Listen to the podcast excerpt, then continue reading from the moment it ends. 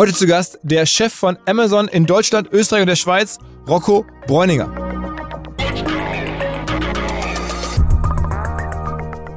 Meine letzte Begegnung mit äh, Jeff Bezos war im Jahr 2018 auf dem Orleans. Orleans ist bei uns so eine Veranstaltung, zweimal im Jahr in denen wir praktisch an alle Mitarbeiterinnen und Mitarbeiter streamen und so über die neuesten Sachen bei Amazon berichten und äh, so coole Geschichten erzählen. Und ich durfte über den Launch von unserem Australien Store berichten. Am Ende der Präsentation habe ich ein Slide, da steht, ähm, da ist Amazon und der Amazon Smile, also dieser Pfeil, mit so einem Känguru. Also das Känguru ist praktisch ein oranges Känguru und der Schwanz vom Känguru ist dieser Amazon Smile. Das Problem dabei war, dass ich dieses Bild, das kam nicht aus meiner Grafikabteilung oder nicht von mir, das habe ich im Internet irgendwann gefunden. Genau als wir gelauncht hatten, hat irgendein Journalist hat es äh, selber entworfen und hat es reingestellt. Und ich fand es so gut, habe ich gesagt, können wir das verwenden. Habe ich sogar die PR-Abteilung vorher gefragt. Und Jeff Bezos steht im, im Backstage und dann kommt dieses letzte Slide und er sieht es, macht ein Foto vom, vom Fernseher und postet dann auf Instagram hier ganz schön clever, meine Kollegen aus Australien oder irgend so Zeugs. Kann man heute noch sehen.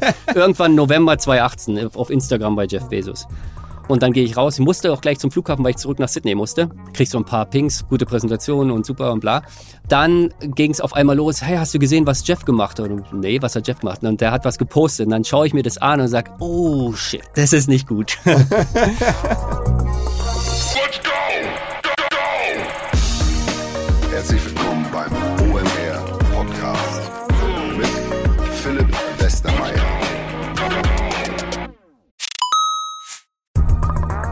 weil die Kolleginnen und Kollegen von Instaffo, also der Jobplattform für den Tech- und Sales-Bereich, von der ich hier schon häufiger berichtet habe, mittlerweile bei uns doch groß engagiert sind hier im Podcast. Ihr hört immer wieder hoffentlich von Instaffo. Deswegen habe ich die Kollegen vor kurzem mal selber persönlich kennengelernt und war wirklich sehr angetan. Sie haben mir dazu erzählt, es gibt eine neue Finanzierungsrunde in die Firma. 10 Millionen werden da investiert. Das ganze Thema wird also immer relevanter. Daher nochmal hier mit Nachdruck der Hinweis. Wer Menschen sucht im Bereich Tech und Sales, denkt an Instaffo. Die haben da scheinbar wirklich eine neue magische Soße gefunden, wo sie über ihre Plattform ein automatisiertes Matchmaking zwischen Arbeitnehmer und Arbeitgeber ermöglichen und das ist im direkten Marktvergleich dreimal effektiver, was die Quote von Bewerbung zu Einstellung angeht. Hilft natürlich auch, dass sie bereits über 100.000 passende Talentprofile auf der Plattform haben und dass man sehr, sehr schnell ins Gespräch kommt. Innerhalb von 48 Stunden bewerben sich die ersten Talente bei den Arbeitgebern oder man kann sogar als Arbeitgeber einer vorselektierten Gruppe an Talenten aktiv eine Nachricht schicken oder sie zum Chatten einladen, um sich noch schneller kennenzulernen und zu prüfen, könnte das passen. Also nicht nur ich und die Geldgeber offensichtlich glauben an Instaffo, sondern auch mittlerweile über 1800 Firmen, darunter O2, RTL, HelloFresh, MyPoster, viele, viele weitere.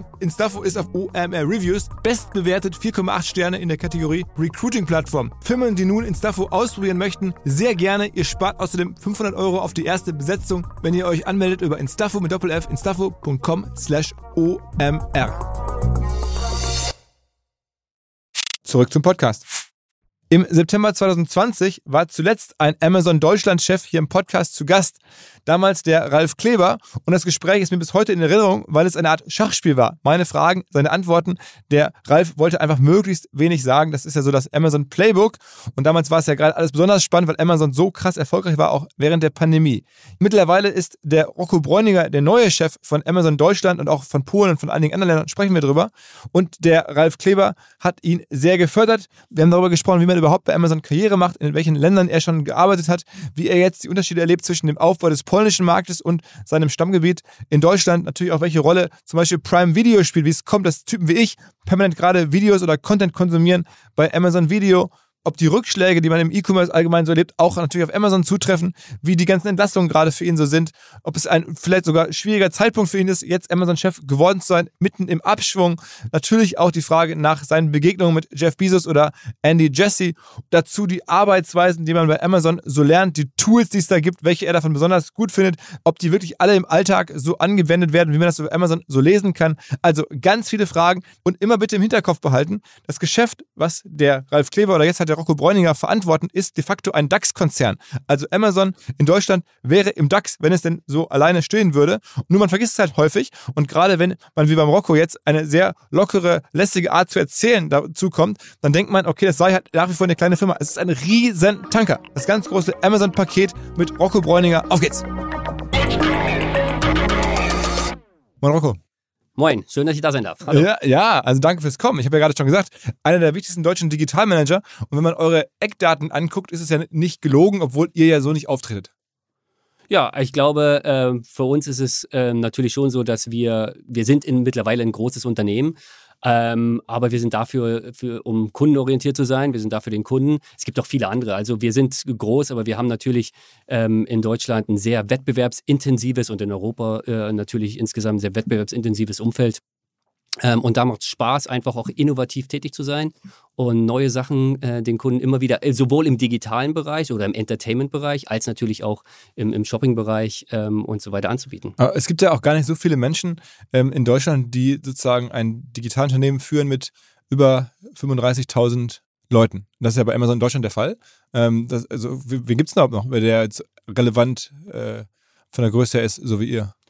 Ja, weiß ich nicht, darauf, darauf konzentrieren wir uns eigentlich nicht so. Man muss natürlich auch sehen, unsere ähm, 35.000 oder 36.000 Mitarbeiter, knapp drüber, die wir, die wir im Moment haben, da sind natürlich auch viele in der Logistik, die arbeiten, wir haben viele Produktmanager, Finanzen, wir sind ja querbeet, wir sind ja sehr breit aufgestellt. Wir haben ja auch Forschungs- und Entwicklungszentren, wir haben, sind sehr stark in der Forschung und Entwicklung, wir haben vier Forschungs- und Entwicklungszentren in Deutschland, in Tübingen, in ähm, Aachen, in Berlin und in Dresden, arbeiten alle an verschiedensten Sachen, die man dann auch ähm, international ausrollt. Also wirklich spannende äh, Geschichten. Von daher, von unserer Aufstellung her sind wir vielleicht ein bisschen anders als, als andere Unternehmen, weil wir nicht so spezialisiert sind nur auf einen Bereich, mit AWS natürlich auch noch. Lass einmal ganz kurz vorne anfangen. Wie kommt man in so einen Job rein? Also du hast irgendwie ähm, in, in Bayreuth angefangen, irgendwie mit einem, hast du mir im Vorgespräch erzählt, relativ normalen Abi erstmal.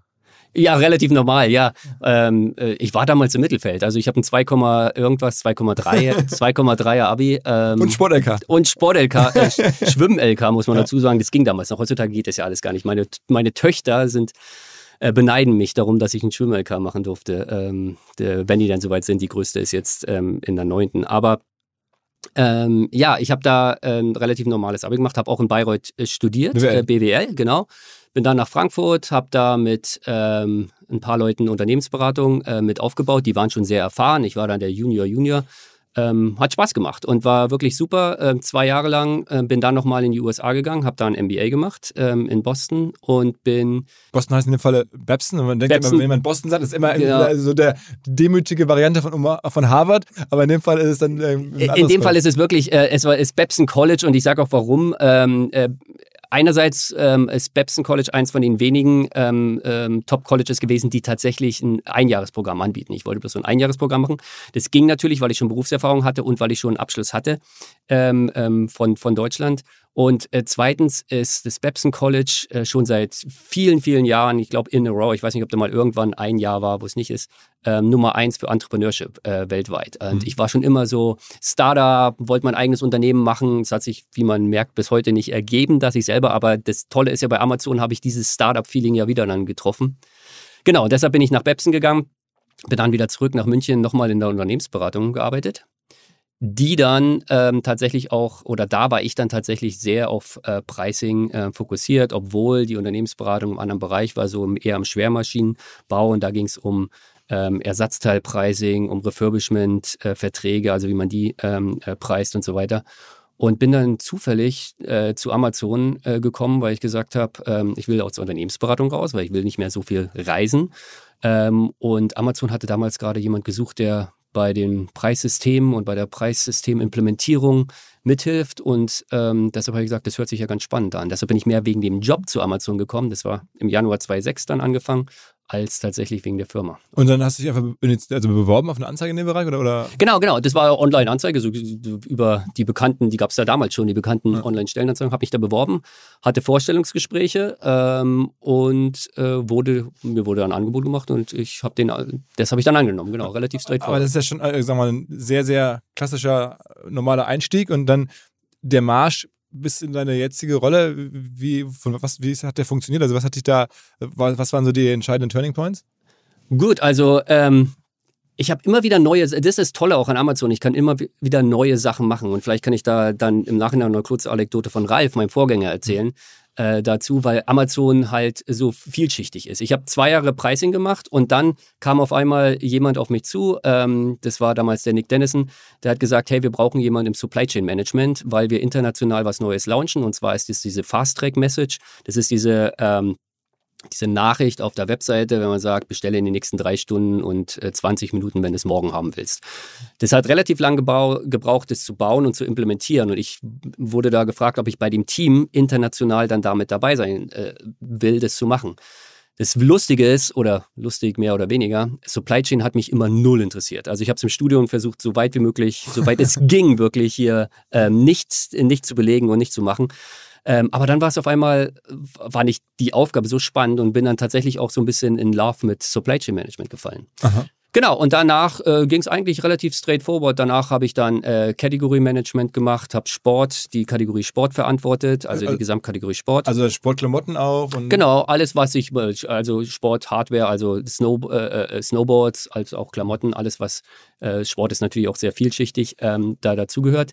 Hatte auch mittlerweile dann Angebot, mal in die USA zu gehen, nach Seattle. Mhm.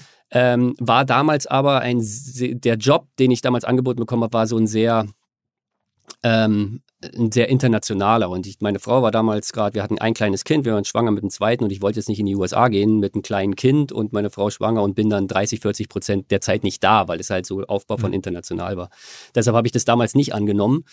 Ähm, habe aber genau zu der Zeit dann die Sportkategorie ähm, als äh, bekommen, um die zu übernehmen ähm, und groß aufzubauen und durfte dann den gesamten Bereich, Other Hardlines heißt es bei uns, das ist dann noch Lawn and Garden, also äh, Home Improvement, ähm, die Baumärkte der Welt noch mit dazu bekommen. Habe dann Konsumgüter gemacht, habe dabei dann auch zu der Zeit das indische Team unterstützt, die haben gelauncht, die haben ja also Amazon in, in Indien. Äh, Amazon in Indien, Aus, ja. Ich bin da nicht hin. Ich bin da nicht hin ähm, ähm, gezogen. Ich bin da ab und zu hingeflogen und habe halt das Team. Es ist so, dass in, in, in Indien läuft es ein bisschen anders, weil wir da hauptsächlich so ein 3P-Business haben und wir haben da eine äh, mit einer Company, Cloudtail, ähm, sehr, sehr eng zusammengearbeitet, aber die gab es schon. Und meine Aufgabe war, denen jetzt zu sagen, okay, wie tickt Amazon? Wie, wie, wie schauen wir unsere Prozesse an? Wie, wie managen wir our business? Was heißt denn Long-Term Thinking? Und da tatsächlich die so ein bisschen zu unterrichten und oder, oder zu coachen und denen natürlich auch unsere Tools ähm, näher zu bringen. Und wie, wie ist das bei Amazon strukturiert, dass auf einmal, sag mal, ein deutscher Manager, der hier in Deutschland eine Sportkategorie leitet oder dann irgendwie auch eine, Konsumgüter. eine ähm, genau eine Konsumgüter, dass der dann auf einmal gefragt wird, könntest du nicht auch in Indien dabei mithelfen? Also, oder generell, wie werden so Karrieren gemacht? Bei, bei vielen Firmen gibt es ja so einen Mentor, den man irgendwie entdeckt und dann, dann macht der einen Sprung und dann wird, zieht er einen mit. Ähm, ist das bei euch auch so oder werden da KPIs rangezogen und guckt, okay, Mensch, hier der Bräuninger, der hat immer tolle Zahlen, mehr als erwartet und den müssen wir jetzt mal befördern? Wie läuft das? Ja, so ein bisschen in die Richtung geht es, glaube ich, schon. Also was wir, äh, was wir ja haben, wir haben, ähm, wir nennen es äh, QBRs, also Quarterly Business Reviews, in denen ich natürlich auch immer drin war, wo wir die verschiedenen ähm, Ergebnisse und, und unsere Vorhaben, unsere Projekte reviewen mit einem internationalen Team, dann eben auch mit Seattle. Und da war ich ja schon in, mein, in meiner Funktion als Sportchef oder dann eben auch für ganz Konsumgüter drin und hatte dadurch natürlich auch viel Kontakt, wie alle anderen auch, zu, ähm, äh, zum Senior Management in den USA. Und ähm, dann war es tatsächlich jetzt vielleicht am Beispiel äh, nach Australien, weil ich bin ja dann auch, äh, wie ich nach Australien gekommen bin, ich habe ja dann Amazon.com.au, also den Australien Store, gelauncht. Dann war es tatsächlich so, dass wir ähm, in Deutschland ein Business Review hatten ähm, ähm, und hatten das Leadership Team hier in, in Deutschland, also äh, Jeff Wilkie war damals auch da und Ras Grandinetti. Und wir hatten, danach hat man ein Essen und waren irgendwie dann nach dem Review noch essen und haben uns so ein bisschen unterhalten. Und da ähm, also wir waren 20, 25 Leute oder sowas, aber so zufällig mitbekommen, hey, wir planen jetzt, ähm, wir werden irgendwann wahrscheinlich jetzt Amazon.com.au, also den Australien Store aufmachen und wir suchen noch nach ähm, talentierten ähm, jungen Mitarbeitern, die da, die uns unterstützen.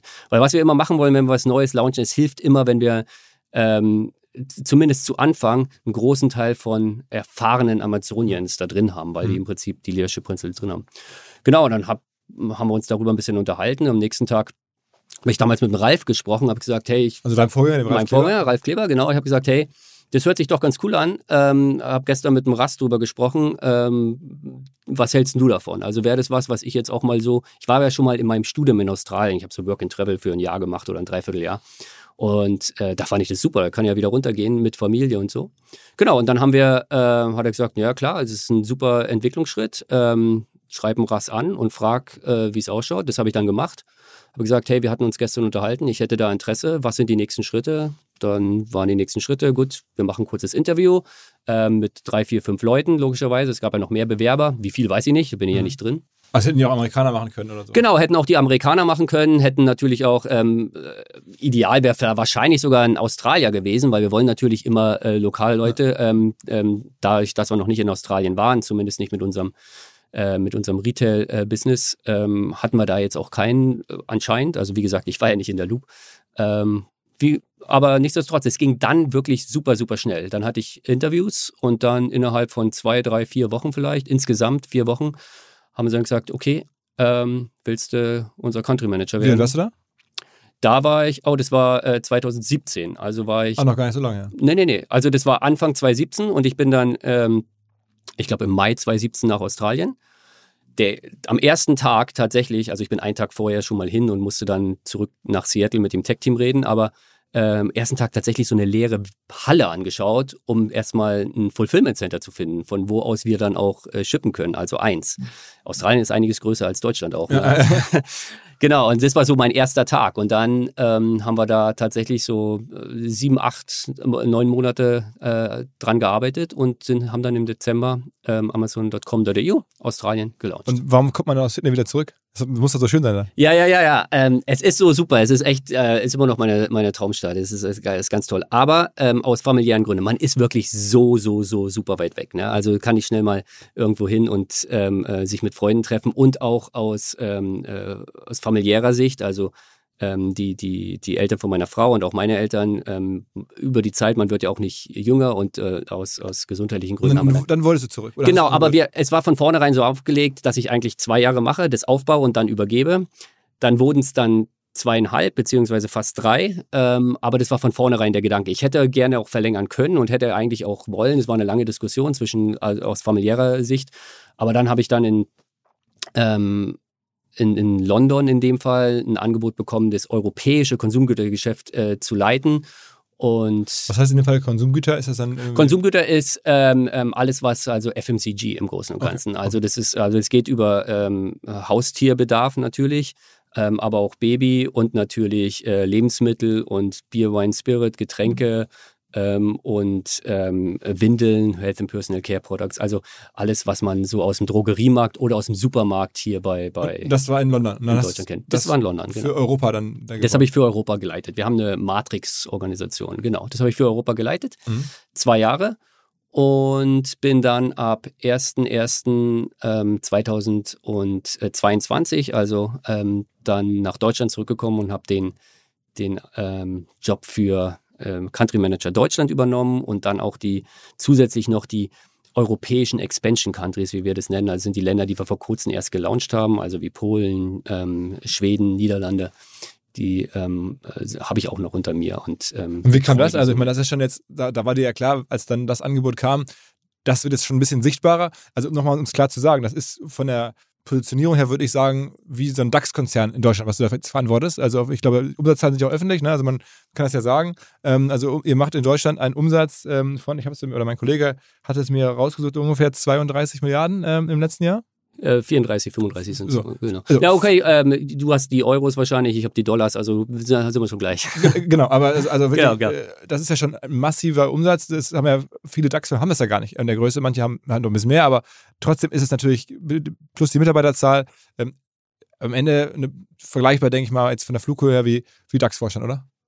Sag ich jetzt mal ja, keine Ahnung, ich bin, ich habe noch nie im, in einem DAX-Unternehmen gearbeitet, deshalb kann ich das äh, schwer beurteilen. Aber die war klar, also mit ich, so, einem, so, einem, Jobwechsel, es das ist, jetzt schon groß. Es ist eine große Verantwortung, es sind super viele Mitarbeiter, sind auch ähm, natürlich äh, super viele Kunden, die, die sehr viel erwarten und die immer, immer höhere An Anforderungen stellen. In immer verschiedener ähm, äh, Sicht auch natürlich jetzt Nachhaltigkeit ist jetzt das ganz, ganz große Thema. Deshalb ein ganz großes Thema für uns. Wie investieren wir noch mehr in Nachhaltigkeit? Wie machen wir es noch leichter für den Kundinnen und für den Kunden tatsächlich nachhaltige Produkte zu finden? Und da können wir dann auf jeden Fall noch drauf. Können wir da noch drauf. Also das einmal kurz, ähm, wie kam das dann? Also das heißt, auch da kommt ein Anruf oder eine Mail von jemandem aus Seattle und sagt, Mensch, hier irgendwie Mr. Browning oder Herr Rocco, we have something new for you? Oder, oder wie läuft das?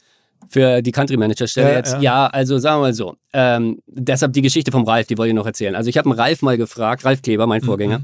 Ich habe einen Ralf mal gefragt, das war, glaube ich, 2012 oder sowas, also schon lange her, habe ich ihn mal gefragt, ähm, bloß aus Spaß eigentlich, hey Ralf, wie lange willst du den Job eigentlich noch machen? Der hatte den da schon zwölf Jahre, der hat seit 2000 oder 2001 war er ja schon Country Manager in Deutschland. Wie lange willst du eigentlich noch den Job machen? Da hat er gesagt, ja, den mache ich noch so zwei, drei Jahre, dann, dann reicht's mir, glaube ich. Ähm, mehr so aus Interesse, nicht weil ich gesagt habe, okay, ich will deinen Job haben, also damals auf keinen Fall, ne? Und dann war ich 2017 oder 2018 war ich mal wieder in Deutschland von Australien hier und habe dann auch ähm, haben Ralf getroffen, bin ins Büro, als ich bloß mal für ein, zwei Wochen hier war. Über Ostern war das, glaube ich. Und da habe ich gesagt, hey, du hattest mir 2012 damals gesagt, du machst noch drei, vier Jahre. Das ist jetzt schon fünf oder sechs Jahre her. Was ist denn passiert? Und dann hat er was gesagt und das ist spannend und das trifft auch auf mich zu, ist, der hatte das damals ernst gemeint. Der hat tatsächlich gesagt, ja, ich mache noch zwei, drei Jahre. Aber dann, Amazon hat sich so entwickelt, so viele neue Sachen. Dann kam halt, äh, ähm, natürlich ähm, hatten wir dann gerade Prime, dann kam AWS, dann kam ähm, äh, Music, also ähm, dann das, der Fresh-Service. Dann kommt äh, die Bundesliga, die Champions League. Also es sind immer wieder so neue, unglaublich spannende Sachen, dass du sagst, ey, jetzt kann ich nicht gehen. Also jetzt haben wir hier wieder was und hier wieder. Und entwickelt sich so toll. Und deshalb ist er tatsächlich so lang geblieben. Das dazu, aber um die Frage zu beantworten, es war tatsächlich so, dass ähm, als ich aus, ähm, aus Australien zurückkam, ähm, der Ralf, also jeder hat ja auch so ein bisschen Succession-Plan. Wer können, wen könnte man sich denn vorstellen, wer mein Nachfolger ist? Habe ich ja auch, oder muss ich auch dran arbeiten. Ne? Mhm. Und ähm, ich stand beim Ralf auf der Liste, also ist ja der Inhaber muss da natürlich immer sagen, okay, das sind meine zwei, drei Kandidaten, die ich da vorst mir vorstellen könnte. Und ich stand beim Ralf auf der Liste, weil ich auch schon lange mit ihm zusammengearbeitet hatte. Und ähm, ich weiß jetzt, da standen wahrscheinlich auch noch zwei, drei andere drauf, aber wie gesagt, äh, Also als- am Ende macht dann so eine Karriere auf so einem Level dann schon auch der Vorgänger ein bisschen für einen. der, der, entschei weil der entscheidet natürlich schon mit. Der sagt dann, okay, ich, den und den sehe ich, dass er da, glaube ich, äh, ganz gut reinpassen könnte. Und da hat er mich auf den Zettel gehabt. Dann haben wir darüber ein bisschen gesprochen, natürlich auch mit dem International Leadership Team. Kann ich mir das vorstellen? Das war jetzt kein großes Geheimnis, dass ich mir das vorstellen kann. Ich habe damals in Australien schon gesagt, wenn ich zurückkomme und der Ralf nicht mehr, also ich habe das jetzt auch nicht also als ähm, das war schon mein Ziel, dann irgendwann, zumindest als ich den Australien-Job hatte, dazu sagen, okay, irgendwann würde ich auch gerne den Deutschland-Job. Ich bin halt Deutscher, ich will wieder zurück nach Deutschland irgendwann und den, dass ich den gerne habe. Gibt es denn immer noch auf deiner Liste weitere Jobs? Weil Amazon ist ja nicht vorbei. Deutschland ist ein großer Markt. Wie viel, wie viel Prozent von Amazon ist Deutschland ungefähr? Ja, du hast ja, wie gesagt, 34 äh, Milliarden Dollar von knapp über 500, ähm, ähm, wobei 60 Prozent unseres gesamten Umsatzes kommt natürlich aus, aus den USA. Deutschland ist aber der zweitgrößte ähm, ähm, Markt insgesamt, also der größte Auslandsmarkt außerhalb der USA. Oh, und dann sind es fast irgendwie so fast 10 Prozent von Amazon, immerhin. Ja, ja. Also schon, also auch, das heißt, aber das wäre noch mehr, also du könntest noch weiter wachsen innerhalb der. Na gut, also in, in Deutschland jetzt natürlich nicht mehr. Also Ja, in Deutschland glaube ich, ähm, und es gibt auch noch so viel zu tun. Ich bin auch äh, im Moment, ich bin ja jetzt erst, äh, quote unquote, mal so ein bisschen ähm, 15 Monate in dem Job. Ähm, da ist viel passiert und jeder Tag ist Day One, wie wir immer sagen. Aber ähm, es gibt wirklich noch viel zu tun. Und, An, ähm, an wen reportest du jetzt? ähm, von ähm, an Europa. Also wir haben einen Europachef, das wäre im Prinzip theoretisch. Also jetzt mal schauen, dann der Jörrit äh, von der Möllnis, wenn der das jetzt hört, der würde dann wahrscheinlich, also, ah, der will meinen Job. Nein, Quatsch. Ähm, das wäre theoretisch noch eine Möglichkeit, dass ich sagen könnte, okay, ähm, ich, ich, ich, ich könnte mir auch vorstellen, in vier oder fünf Jahren theoretisch Gibt- oder was weiß ich. Gibt es denn nicht auch Deutsche, die in der US-Organisation Relevanz? Ich meine, bei Apple gibt es ja den Oliver Schusser, bei, bei Google gibt es den Philipp Schindler, also so Deutsche, ähm, die da teilweise zu, zu den Vorständen gehören oder sowas. Also bei Amazon ist mir jetzt keiner bekannt, sozusagen deutscher Herkunft, der da in, in, sozusagen im, im, in der Hierarchie ganz weit oben ist. Ja, wir haben natürlich auch einige Deutsche, die ähm, in, in den USA leben und da oder in USA da Karriere gemacht haben. Also ähm, Tobias Straub zum Beispiel im, im, im Finance-Bereich. Ähm, Und da gibt's noch viele andere.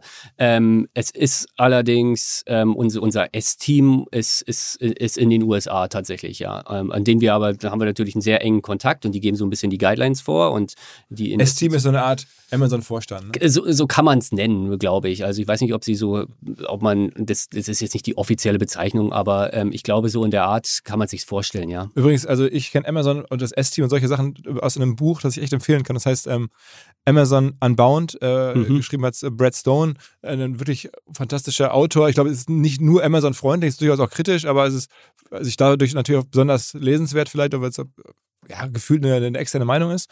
Ähm, und ich hatte es irgendwie vor, vor zwei Jahren, glaube ich, zum, gelesen und dadurch Amazon richtig, zum ersten Mal richtig verstanden gefühlt. So. Mhm. Also hast du auch gelesen?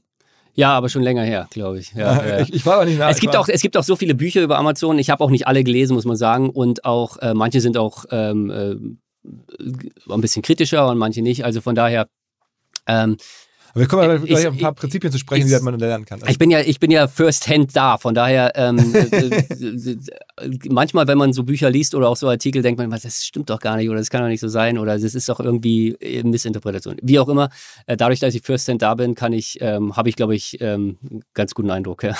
Ähm, was ist denn sozusagen aus deiner Sicht, was sind denn so die, die Kern Erfolgsprinzipien, die du jetzt in den letzten Jahren äh, bei Amazon mitbekommen hast. Also es gibt ja viele Gerüchte, auch wenn man solche Bücher liest, dann werden immer wieder bestimmte Sachen vorgestellt, also von den Pressemitteilungen, die immer geschrieben werden, bevor eine, also man schreibt sozusagen, bevor man mit irgendwas anfängt, eine Pressemitteilung, wie es das fertige Produkt dann aussehen könnte. Also werden da, glaube ich, auch Innovationen bei euch gemacht, dass man ja. überlegt, was wollen wir jetzt hier als Neues machen und dann schreibt man dazu eine sozusagen eine, eine eine Pressemitteilung vorab und ja. die wird dann besprochen. Das ist so ein Prinzip oder gibt ja viele andere. Welche haben dich am meisten überzeugt oder welche spielt für dich die größte Rolle?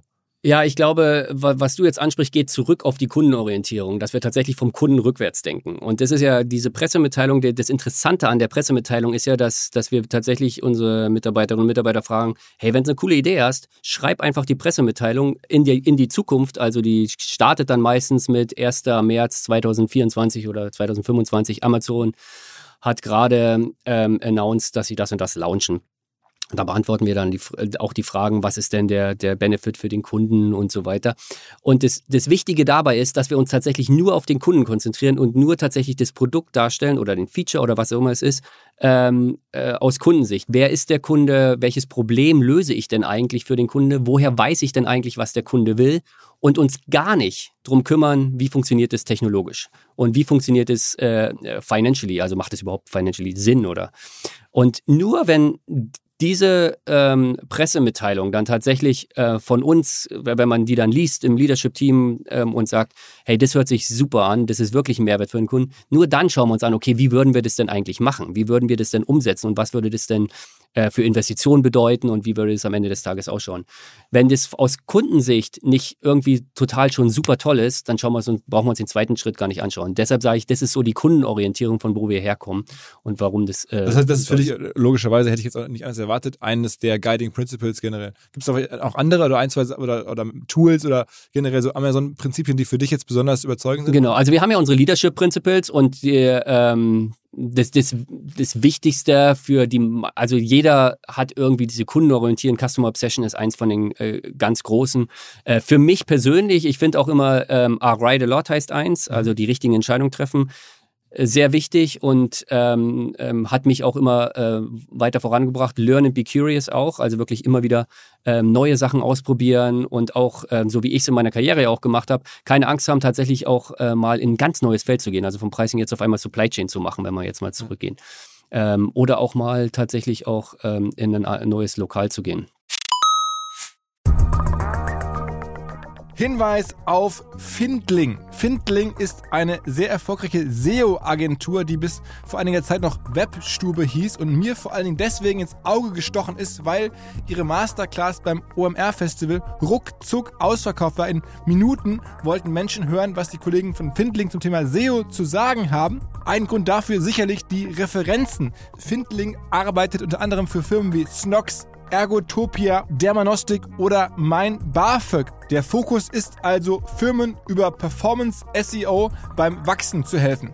Wer herausfinden möchte, ob sich für ihn auch SEO lohnt oder die Ansätze von Findling vielleicht konkret lohnen, der kann sich eintragen. Es gibt keinen Sales Call, sondern eine kostenlose Beratung unter findling.de slash omr, also auf der Landingpage eintragen. Und dann gibt es eine Beratung, wenn es richtig gut läuft, vielleicht von Maurice Marinelli, dem Gründer persönlich.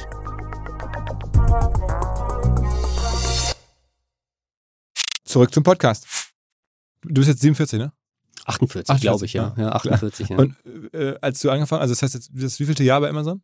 Ich bin jetzt 17 Jahre bei Amazon, ja. Okay. Also im Januar waren es 17 Jahre, ja. Das heißt, war auch natürlich, wie groß war die Firma, als du gekommen bist? Ich glaube, wir waren damals, ich weiß es gar nicht genau, ich glaube, wir waren damals so ähm, ein paar hundert Leute. Sag mal ein paar hundert, ja. Also schon, schon Wahnsinns-Timing auch, dass man sozusagen in seiner guten Lebensphase mit, mit 30 dann irgendwie zu einer Firma kommt, die so eine Entwicklung nimmt. Das hat dir natürlich auch sehr viel geholfen, nehme ja, ich mal an. Ja, ja, klar. Ähm, hast du jetzt zum ersten Mal gedacht, so in den letzten Monaten, jetzt habe ich Timing-Pech, weil du kommst sozusagen in die CEO oder in die Dachchefrolle und ähm, auf einmal kommen Entlassungen, E-Commerce bricht quasi ein, kannte man ja gar nicht ähm, nach der Pandemie.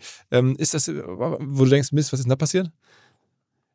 Ja, in gewisser Weise ist natürlich schon so, dass als ich angefangen habe in der Position, ähm, äh, das folgt nach dem ganz großen E-Commerce-Boom, getrieben durch die Pandemie natürlich, äh, wo wir natürlich auch insgesamt ähm, ähm, zusammen mit unserem ähm, Marketplace-Business, also für unsere ähm, kleinen mittelständischen Unternehmen, teilweise ja wirklich äh, unglaubliche Wachstumszahlen hatten und unglaublich viel ähm, äh, Produkte versendet haben, insbesondere natürlich auch in, in Zeiten des Lockdown. Dann geht es vorbei und dann weiß man natürlich auch, okay, ähm, ähm, die Zeiten, ähm, in denen das gesamte Online-Geschäft so stark wächst und natürlich auch mit Amazon, die sind jetzt so ein bisschen vorbei und man muss jetzt schauen, okay, wie man sich dann da neu aufstellt und äh, die Investitionen, die wir gemacht haben, sind die noch die richtigen? Mhm. Äh, und investieren wir in die richtigen Sachen? Ähm, sind wir noch kundenorientiert? Und was wollen denn die Kunden jetzt? Was ist denn das neue, das neue Normal jetzt? Mhm. Und das sind schon Herausforderungen. Gleichzeitig ist natürlich äh, durch den äh, Ausbruch des Krieges in, in, in der Ukraine, kurz nachdem ich angefangen hatte, ähm, dann die Inflation, ähm, die dadurch äh, einherging. Also du hast schon da jetzt eine schlechte Zeit von der Viele, viele, also ich glaube, so eine global wirtschaftlich äh, globale schwierige Zeiten hatte ich in 17 Jahren vorher nicht erlebt. Nee, ja. also hatte ich äh, vom Zeitpunkt her war es jetzt wahrscheinlich eher ungünstig, sagen wir so. Aber ändert sich da jetzt viel bei Amazon? Ich meine, ihr habt ja auch wirklich nennenswert Leute entlassen. Ähm, nicht nennenswert eigentlich bezogen auf die gesamte Größe der Firma, aber auf die absolute Personenzahl schon sehr viele Menschen. Ja, genau. Man muss es natürlich immer äh, in Relation sehen. Erstens, ähm, äh, wir haben natürlich in den letzten Jahren sehr, sehr, sehr viel investiert. Wir haben eins, äh, ich glaube 1,5 Millionen ähm, äh, Mitarbeiter. Wir haben in den letzten Jahren 500.000 eingestellt, jetzt global wohlgemerkt und jetzt ähm, ähm, dann jetzt so knapp über 20.000, von denen wir uns jetzt dann trennen müssen. Ähm, genau, ähm, nichtsdestotrotz ist es natürlich, ähm, dass wir uns weiterhin auf den Kunden so konzentrieren müssen, dass wir es schaffen, ähm, die Kundenbedürfnisse äh, zu erfüllen und gleichzeitig ein Business bauen, was auch zu, zukunftsorientiert ist und was sich auch trägt. Und da gibt es so ein paar Beispiele, so ein paar Projekte, die haben wir gemacht. Das machen wir immer eigentlich. Jetzt fällt es bloß auf, dass, ähm, ähm, weil sonst, wenn wir uns Projekte anschauen und sagen, oh, die stellen wir jetzt ein, weil die keinen Sinn mehr machen, hatten wir genug andere, wo wir insbesondere in den letzten Jahren, wo wir gesagt haben, ähm, dann, dann äh, können, können die Personen halt in anderen Projekten arbeiten. Das machen wir jetzt auch, aber es funktioniert halt nicht immer. Ein Beispiel ist auch Scout. Also wir hatten so ein, das war so ein Projekt, wo wir tatsächlich ähm, in, in Atlanta hatten wir das äh, und in Atlanta hatten wir das ge, ähm, äh, schon, schon live oder getestet. Das waren Delivery, also so Zustellungen mit Roboter auf der Straße. Das hat, ging sich irgendwie nicht aus. Haben wir gesagt, okay, das, das funktioniert halt irgendwie nicht so, wie wir uns das gedacht haben. Das heißt, dieses Projekt stellen wir dann ein. Wo können wir diese Leute oder wo können wir denn jetzt, wo wollen wir denn neu investieren? Und diese Frage stellen wir uns eigentlich andauernd und, ähm, und eben jetzt auch und jetzt noch mehr. Und insbesondere in der Logistik muss man ja auch sehen. Wir haben diesen 1995 gelauncht, in Deutschland 2000 ähm, oder 1998 in Deutschland. Und äh, wir werden 25 Jahre dieses Jahr in Deutschland. Ähm, Glückwunsch. Ja. Und wir haben äh, bis ins Jahr 2021, glaube ich, haben wir ein Logistiknetzwerk oder 2020 haben wir ein Logistiknetzwerk aufgebaut. Und dann haben wir innerhalb von zwei Jahren das verdoppelt, global gesehen. Also es ist Wahnsinn. Also die Investitionen, die wir in den letzten Jahren getätigt haben, sind wirklich sehr, sehr, sehr groß. Und da muss man jetzt dann tatsächlich, jetzt in, im, im Zuge der ganzen ähm, Entwicklung mal einen Schritt zurück machen und sagen, okay, jetzt haben wir wirklich super investiert, sehr viel investiert, wo stehen wir und wo haben wir, äh, äh wo müssen wir weiterhin investieren, wo wir weiteren ähm, was sind denn so die, die Felder? Meine, auch dein Tag hat ja am Ende nur 24 Stunden und du hast ja. jetzt irgendwie einen, ja. einen, einen, ein Portfolio an Aktivitäten, also von äh, Prime und den ganzen Aktivitäten, Entertainment bis hin zu ähm, ja, klassischem E-Commerce, Logistik. Das ist ja so viel. Mhm. Äh, wo guckst du gerade am meisten hin? Ja, einmal muss man sagen, dass ich natürlich ein super starkes Team habe, von äh, die, die das alles mit betreuen. Und das ja, ich bin ja nicht, bin ja kein, kein Einzelkämpfer. Ähm, und ähm, wir haben für, je, für jedes dieser Themen, die du gerade ansprichst und auch für viele andere, haben wir immer Business Reviews. Also wie gesagt, ich habe ja von die Quarterly Business Reviews mhm. besprochen. Ähm, und da bin ich eigentlich immer drin. Und da werden dann die Hauptthemen besprochen und dann auch Follow-ups. Hey, da müssen wir noch ein bisschen was reingehen. Und ich bin im Prinzip in allen Themen drin, aber ähm, wenn es größere Themen gibt beim, bei Investitionen, auch für einen Dreijahresplan, der dann jetzt in den nächsten ähm, Einjahres- und Dreijahresplan, der in den nächsten Wochen kommt, dann ähm, geht man da auch tiefer in die Themen rein. Man hat aber um sich rum immer auch ähm, jemand, also jetzt für Prime haben wir natürlich die Lena Sprenger, die leitet das ganze Prime-Team in Deutschland. Und ähm, da weiß ich, das ist in guten Händen, aber sobald ähm, da neue Entscheidungen äh, zu treffen sind, dann setzen wir uns zusammen und äh, besprechen es. Und dann läuft es halt so, wie das bei Amazon so läuft. Man, ein Meeting ist ja dann bei euch immer so, jemand ja. schreibt vorab was auf und dann trefft ihr euch und lest erstmal die ersten Minuten, eine halbe Stunde zum Teil durch, was der andere geschrieben hat und dann wird auf der Basis diskutiert. Also so laufen bei euch wirklich bei Amazon schon mal normale Termine ab. Genau, tatsächlich so. Also es sind so drei, äh, ähm, drei Seiten oder auch mal vier Seiten mit ein, zwei Appendices ähm, und dann ähm, setzen wir uns alle hin. Und da kommt auch die Geschichte von dem leeren Stuhl. Normalerweise in dem Meetingraum bleibt dann ein Stuhl leer. Mhm. Also ähm, sollte es zumindest sein. Wenn zu viele Leute da sind, ist es ein bisschen schwieriger, aber normalerweise bleibt ein Stuhl leer und der soll den Kunden repräsentieren. Mhm. Sodass wir dann tatsächlich, wenn wir dann Entscheidungen fällen, dass wir immer, wenn wir so rumgehen und sagen, hat noch irgendjemand was zu sagen, dass wir immer dann denken, was würde denn der Kunde dazu sagen, dass wir nicht so abdriften und dann wirklich. Äh, und also es wird wirklich so gelebt. Also man, ja. es gibt ja so, das, Mythen und so, aber das, das, das, das ist tatsächlich, wir gehen da rein. Ich habe auch äh, bei mir in meinem Büro habe ich so Kissen, da steht direkt Kunde drauf oder auf der einen Seite steht Kunde, auf der Rückseite steht Customer, also das ist Aber auch das Schreiben, also das heißt auch bevor, ja. das heißt, du verbringst auch einen nennenswerten Teil deiner Arbeitszeit damit, wirklich Sachen zu schreiben, strukturiert, mal so zwei, drei DIN A4 Seiten aufzuschreiben. Genau, und schreiben Dokumente und die ähm, schauen wir uns dann an. Also wenn ich jetzt die, was ich, wenn ich jetzt ein Dokument für, für Europa oder für, für Seattle ähm, schreibe, was ist denn, was sind denn die Hauptpunkte in Deutschland, die, an denen wir zurzeit arbeiten? Ähm, was sind unsere KPIs? Wo sind die Themen, an denen wir zurzeit äh, am stärksten arbeiten, wo wir besser werden müssen? Ein ganz großes Thema bei uns im Moment ist ähm, einerseits Nachhaltigkeit, andererseits aber auch Geschwindigkeit, also Speed. Wie können wir schneller werden in der Zustellung? Die sich beide übrigens relativ gut ergänzen, weil es ist ja so ein äh, manchmal denkt man, wenn, wenn was schnell kommt, ist es, ähm, ist es eher nicht grün. Es ist eher das Gegenteil. Wenn was schnell kommt, liegt es daran, dass äh, es nah beim Kunden liegt. Und wie können wir unser, unser unsere Produkte so äh, positionieren, dass sie wirklich nah bei dem Kunden, der es dann bestellt, auch liegt. Um dann praktisch auch schneller zu liefern. Sprich, wir haben mehr Produkte, wo wir den Kunden sagen, bestelle in den nächsten zehn Minuten. Wie sieht denn Nachhaltigkeit aktuell bei euch aus? Also du sagst, es ist ein großes Thema für euch. Ist es dann eher, im, also du hast gerade beschrieben, dass es dann in, in anderen Lagern gehalten wird, die, die sozusagen mit weniger Aufwand oder Ausstoß am Ende dann äh, zustellen können. Ähm, was gibt es noch für, für, also für Strategien, für große Impact-Maßnahmen bei euch? Ja, also ähm, erstmal, wir haben ja den Climate Pledge ins Leben gerufen. Der Climate Pledge sagt, ähm, wir wollen bis 2040 klimaneutral sein. Ähm, da sind dann viele verschiedene Zwischenziele natürlich auch dabei. Ähm, ein Zwischenziel ist zum Beispiel, dass wir alle unsere internen Prozesse bis 2025 zu 100 Prozent aus erneuerbaren Energien speisen. Zurzeit, also 2021, waren wir schon bei 85 Prozent. Also 85 Prozent der internen Prozesse sind erneuerbare Energien. Wir haben auch, ähm, wir sind übrigens Amazon global gesehen, ist der größte Abnehmer ähm, erneuerbarer Energien. Wir haben jetzt äh, gerade ähm, Ende letzten Jahres noch bekannt gegeben, dass wir 400 Millionen in Deutschland investieren für die Elektrifizierung. Das sprich, wir äh, in Elektrozustellfahrzeugen auf der letzten Meile. Ähm, es werden auch bis zu 500 Elektro-Trucks, also so 40 Tonner, ähm, unterwegs sein und natürlich Lastenfahrräder auch. Ein weiterer Punkt ist natürlich Reduzierung der Verpackung. Plastik haben wir sowieso keinen mehr, also Plastikumverpackung für Produkte, die wir raussenden, aber natürlich auch insgesamt Reduzierung der Verpackung. Dann gibt es Projekte ähm, mit Retouren. Natürlich unglaublich viel, können wir auch gerne überreden, wie versuchen wir Retouren zu vermeiden. Aber die Retouren, die wir haben, wie schaffen wir es, dass da ähm, äh, weniger CO2-Ausstoß rauskommt? Aber da gibt es auch schon also eine, eine, Menge, ihr werdet auch schon eng beobachtet. Ne? Es gibt auch ja, ja, durchaus Super. Dokus, wo dann gesagt wird, Mensch, hier sind doch wieder zu viele ähm, Returns, also doch wieder zu viele oder, oder mit, den, mit, mit den Retouren nicht richtig umgegangen und so. Also da, wenn man da einmal einsteigt, da gibt es schon eine, auch eine Menge Kritik, die naja, man kann. Ne? Ja gut, aber dazu, äh, also dazu kann man, ein, also lassen, lassen uns mal anfangen. Also erstens, es ist natürlich schon so. Retouren, also wir wollen natürlich Retouren wiederverwerten. Es macht ökonomisch und ökologisch überhaupt keinen Sinn, irgendwie Retouren wegzuschmeißen. Mhm. Aber wenn wir denn Retouren bekommen, ähm, wollen wir die natürlich als Neuware wiederverkaufen. Das geht natürlich, wenn sie original verpackt sind. Wenn wir sie nicht als Neuware wiederverkaufen können, dann können wir sie natürlich auch als Gebrauchtware verkaufen. Wir können sie ähm, liquidieren, also an Weiterverkäufer geben, das machen wir auch. Wir können sie natürlich auch äh, spenden. Weiterhin muss man dazu wissen, ähm, dass äh, wir natürlich nicht nur unsere eigenen Produkte in unseren Logistikzentren haben, sondern die auch von vielen ähm, mittelständischen Unternehmen, die uns als Logistiker nutzen, also das Programm Fulfillment bei Amazon. Da sind wir nicht der Eigentümer.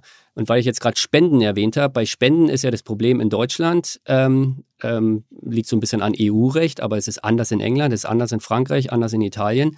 Ähm, dass man auf Spenden in Deutschland Mehrwertsteuer zahlen muss. Mhm. Sprich, wenn ein Händler bei uns Produkte hat für 1000 Euro und sagt jetzt, ey, die kann ich nicht mehr verkaufen, die will mir auch keiner, ähm, ähm, ich finde auch keinen Reseller, könnt ihr die nicht spenden, dann heißt es, für die 1000 Euro muss er dann jetzt 190 Euro Steuern zahlen. Und das machen dann die Händler meistens ungern und sagen, dann mach was anderes mit denen. Zurücksenden ist auch wieder nicht ökologisch. Also da brauchen wir natürlich ein bisschen eine Änderung äh, des Rechts, eine Rechtssicherheit, dass Spenden einfach steuerfrei sind. Damit würden wir eine Menge von Retouren tatsächlich auch äh, einfach Und solche spenden Gespräche können. führst du auch mit der Politik. Ja, ja, da genau, genau, da sind wir dran. Das ist ein EU, das ist so ein bisschen, ähm, was heißt ein bisschen, das ist ein EU in der EU-Problematik ist auch kein Amazon spezielles Problem. Das betrifft natürlich alle Online-Händler und oder alle Händler, dass äh, Spenden in Deutschland mit der Ausnahme von, von, von Lebensmitteln eben nicht steuerfrei sind. Das hat einen großen Impact, ja. Ähm, könnte man nicht auch einfach äh, sozusagen alle eure Marketplace Händler verpflichten, zum Beispiel auch Plastic-Free, ähm, nur noch über euch verk zu verkaufen. Also, ihr, habt ja, ihr hattet ja die Macht. Also ich, bei uns zu Hause gab es vor kurzem eine Diskussion darüber, da hatte, ich weiß nicht, was bestellt wurde und von wem, will es auch nicht sagen, aber dann war das so, äh, das kann doch nicht sein, so ein kleines Stück irgendwie Material jetzt irgendwie in Plastik verpackt, irgendwie zugeschickt. Kann man da nicht, also könnte man dann da nicht auch noch härter durchregieren? Ja, wir können, also die Produkte, die unsere Marketplace-Händler über Amazon versenden, die sie uns geben, die wollen wir natürlich mit, mit äh, guter Verpackung und ohne Plastik versenden. Es gibt natürlich aber auch ähm, Händler, die selber versenden. Ja. Und äh, die halten wir natürlich dazu an und wir wollen auch immer mehr dazu hinkommen, ähm, dass sie tatsächlich. Ähm, aber verpflichten da, können wir die nicht.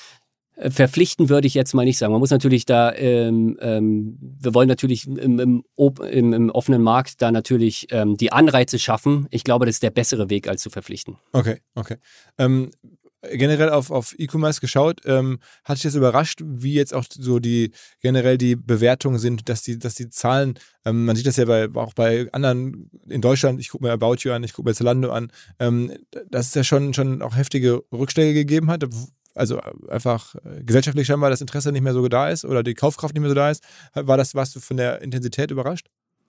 Ja, man muss natürlich sehen, was ist die Absprungbasis, ne? beziehungsweise ähm, was ist das Jahr davor. Das betrifft jetzt nicht nur Amazon, das betrifft ja alle. Also es ist mhm. natürlich schon so, dass insbesondere die Jahre 2020 und 2021 und zum großen Teil auch noch 2022 äh, ähm, durch, den, ähm, äh, durch die Pandemie und durch den Lockdown für den Internethandel ein großer Boom war. Und dann ist natürlich in diesem Jahr oder auch Ende 2022, wenn man da Ende 2021 dagegen rechnet, ähm, ähm, der, der Jahr über Jahr Vergleich nicht ganz fair, muss man auch dazu sagen, und, oder schwierig. Es geht wieder darauf zurück, man hat dann natürlich viel investiert, weil die Kunden wollten natürlich und mussten auch. Wir waren froh, dass wir und, und die ganzen Marketplace-Händler, dass die für unsere, äh, für, für unsere Kundinnen und Kunden da waren, ähm, genauso bei anderen Online-Händlern natürlich, und die weiterhin ähm, äh, Produkte zustellen konnten. Aber dass es irgendwann mal vorbeigeht und wie das dann auf sehr, wirklich sehr schnell runtergeht, hat viele getroffen und ähm, beziehungsweise sieht man jetzt dann in den Zahlen. Aber, Aber, es ist nicht so super überraschend. Also, dass es irgendwann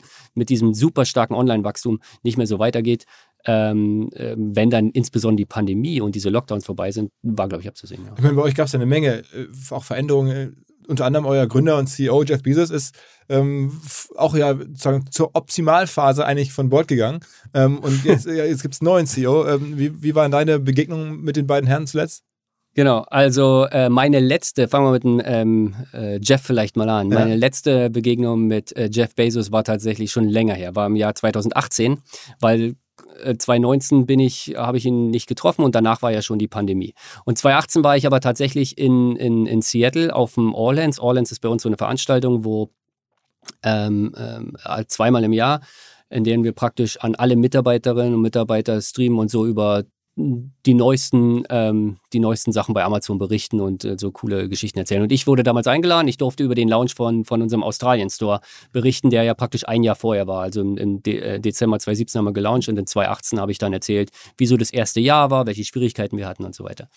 Na gut, ich war dann da, dann Backstage war Jeff auch und ich war auch Backstage. Vorher war äh, irgendjemand anders, weiß ich gar nicht mehr, wer da war. Haben uns so ein bisschen unterhalten. Und ähm, interessanterweise, dann gehe ich rauf und halte meine Präsentation. Am Ende der Präsentation habe ich ein Slide und jetzt kommt so ein bisschen eine lustige Geschichte, glaube ich, im Nachhinein. Ähm, habe ich ein Slide, da steht, ähm, da ist Amazon und der Amazon Smile, also dieser Pfeil, der ist äh, mit so einem Känguru. Also das Känguru ist praktisch ein oranges Känguru und der Schwanz vom Känguru ist dieser Amazon Smile. Schau, schaut super lustig eigentlich aus. Das Problem dabei war, dass ich dieses Bild, das kam nicht aus meiner Grafikabteilung oder nicht von mir, das habe ich im Internet irgendwann gefunden. Genau als wir gelauncht hatten, hat irgendein irgendjemand in Australien, ein Journalist, hat es äh, selber entworfen und hat es reingestellt. Und ich fand es so gut, habe ich gesagt, können wir das verwenden. Habe ich sogar die PR-Abteilung vorher gefragt, können wir das nehmen? War ja auch nur eine interne Veranstaltung. Genau, war eine interne Veranstaltung. Ja. Die haben die auch gesagt, ja, ist eine interne Veranstaltung, passt schon, ist schon okay, nimm's. Ja. Und auf jeden Fall äh, bereit, halte ich meine Präsentation. Das ist das letzte Slide, was dann steht, Amazon und äh, .com.au. Und Jeff Bezos steht im, im Backstage und da haben, hat er so zwei große zwei große Fernseher, so 65 oder 55 Zoll, keine Ahnung, wo die Präsentation, er die halt mitverfolgt, weil er war ja dann gleich nach mir dran. Und ähm, dann kommt dieses letzte Slide und er sieht es, macht ein Foto vom, vom Fernseher und postet in der gleichen Sekunde praktisch, postet dann auf Instagram hier ganz schön clever meine Kollegen aus Australien oder irgend so Zeugs. Kann man heute noch sehen, irgendwann November 2018 auf Instagram bei Jeff Bezos. Und ich gehe dann raus und sehe noch kurz Jeff, ganz kurz unterhalten und dann gehe ich raus. Ich musste auch gleich zum Flughafen, weil ich zurück nach Sydney musste. Krieg so ein paar Pings, so ein paar ähm, äh, Leute pingen mich an, hey, gute, gute Präsentation und super und bla. Aber dann ging es auf einmal los, hey, hast du gesehen, was Jeff gemacht hat? Und, nee, was hat Jeff gemacht? Und der hat was gepostet. Und dann schaue ich mir das an und sage, oh shit, das ist nicht gut. naja, auf jeden Fall dann zum Flughafen und dann dieser, ich weiß gar nicht, neun Stunden Flug oder wie auch immer das war, hatte ich so, dann habe ich mir schon ausgemalt, okay, was passiert jetzt, wenn ich aussteige? Weil, wenn ich wieder Chef zu einem Copyright ja, ja, genau. So. Oh mein Gott, oh Gott. Wir haben das dann alles ganz gut abgeklärt, aber ja, da habe ich mir schon ein paar Sorgen gemacht. Und also das, war, das war das letzte Treffen mit ihm sozusagen? Das war mein letztes Treffen mit Jeff Bezos. Das wusste ich damals natürlich noch nicht, dass es mein letztes Treffen war mit ihm, aber das war mein letztes Treffen. Und Andy Jassy, der neue? Andy, Andy Jassy war letztes Jahr hier in Europa, finde ich auch super. Also der, der Jeff ist ja in den letzten Jahren zumindest, ähm, ich hatte Jeff auch in Deutschland schon getroffen, ähm, aber ähm, den, den Andy, den habe ich tatsächlich letztes Jahr, der war letztes Jahr hier im September, Oktober, haben wir ein paar Termine gehabt, war er in England, wo waren wir denn? In England, Frankreich und Deutschland, genau. Und äh, also, ich kannte den vorher nicht so, muss ich sagen, weil der hat ja vorher AWS gemacht, ich kannte ihn nicht so und war froh, dass ich ihn auch so persönlich mal kennenlernen konnte. Ja. Aber ist es dann so ein bisschen wie ein Staatsbesuch, wenn er dann kommt, dass man dann sozusagen Protokoll und großes Programm und dann ist er drei Tage und alles durchgeplant? Oder hat man da auch so ein bisschen, also ist das auch ein bisschen eine Zeit, wo man auch ein bisschen sich kennenlernen kann?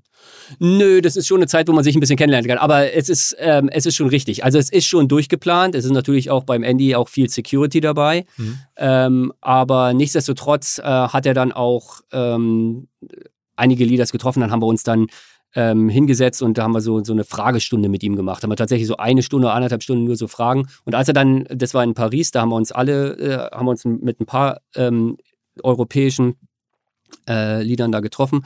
Und als er dann in Deutschland war, hatte ich auch die Möglichkeit, als wir auf bestimmte Termine gewartet haben und tatsächlich dann auch so eins und eins so ein bisschen zu unterhalten. Also der ist da auch sehr offen und das hat auch super funktioniert, muss ich sagen. Nichtsdestotrotz ist es natürlich schon so, dass so ein Besuch von Andy Jesse schon ein bisschen im Vorhinein Arbeit ist und durch, ähm, äh, durchgetaktet oder durchorganisiert wird. Auch schon allein aus Sicherheitsgründen, glaube ich, ist es wichtig, ja. Okay. Sag mal, ähm, unabhängig von den Personen, was ja ein Thema in den letzten Monaten in Deutschland war oder was, äh, glaube ich, generell in der Tech-Presse ist, dieses Thema AI. Ähm, ist, äh, da höre ich von Amazon recht wenig. Ja, wir arbeiten sehr stark an künstlicher Intelligenz. Also sagen wir, ich hatte gerade vor, ähm, was du sagst, ich hatte vor, wann war das? Vor drei oder vier Wochen haben wir unseren neuen, äh, unser neues Gebäude in Tübingen ähm, eröffnet, die auch sehr stark an künstlicher Intelligenz ähm, arbeiten, zusammen mit dem Winfried Kretschmann und der Olaf Palmer. Übrigens in, äh, ähm, äh, aus Security-Sicht, das war auch ganz lustig. Also ich kommen da hin und der Winfried Kretschmann kommt halt mit zwei Limousinen. Also der, der Ministerpräsident? Ministerpräsident, genau, Entschuldigung, Baden-Württemberg, kommt da und hat seine Security dabei und dann ähm, warten wir noch auf den Olaf Palmer, weil der auch kommen sollte. Du meinst den Bürgermeister? Den, heißt äh, Boris, äh, Boris Palmer, auch. Ja, ja, ja, ja. oh, jetzt, wie komme ich so? Das war, das war glaube ich, immer so ein schwedischer Politiker. Ah ja, genau, genau. Stimmt, stimmt. Genau, die Verwechslung hätte mir auch passieren können. Genau, äh, Boris Palmer. Habe ich Olaf gesagt, ne? Genau, ja. Nee, total falsch. Äh, Boris, genau. Und auf jeden Fall äh, warten wir noch auf ihn. Ähm, der Herr Kretschmann kommt halt äh, mit äh, Security und alles an, auch super durchorganisiert, war, äh, war gut. Und dann kommt äh, der Herr Palmer mit einem Bus.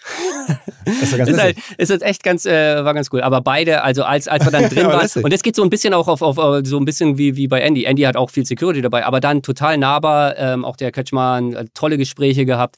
Aber da haben wir äh, tatsächlich das neue Gebäude in, in Tübingen, deshalb auch der Herr Palmer da. Sage ich nur Herr Palmer. das will nochmal passieren. Da, und haben uns da und da äh, haben uns da halt ein das Gebäude eingeweiht.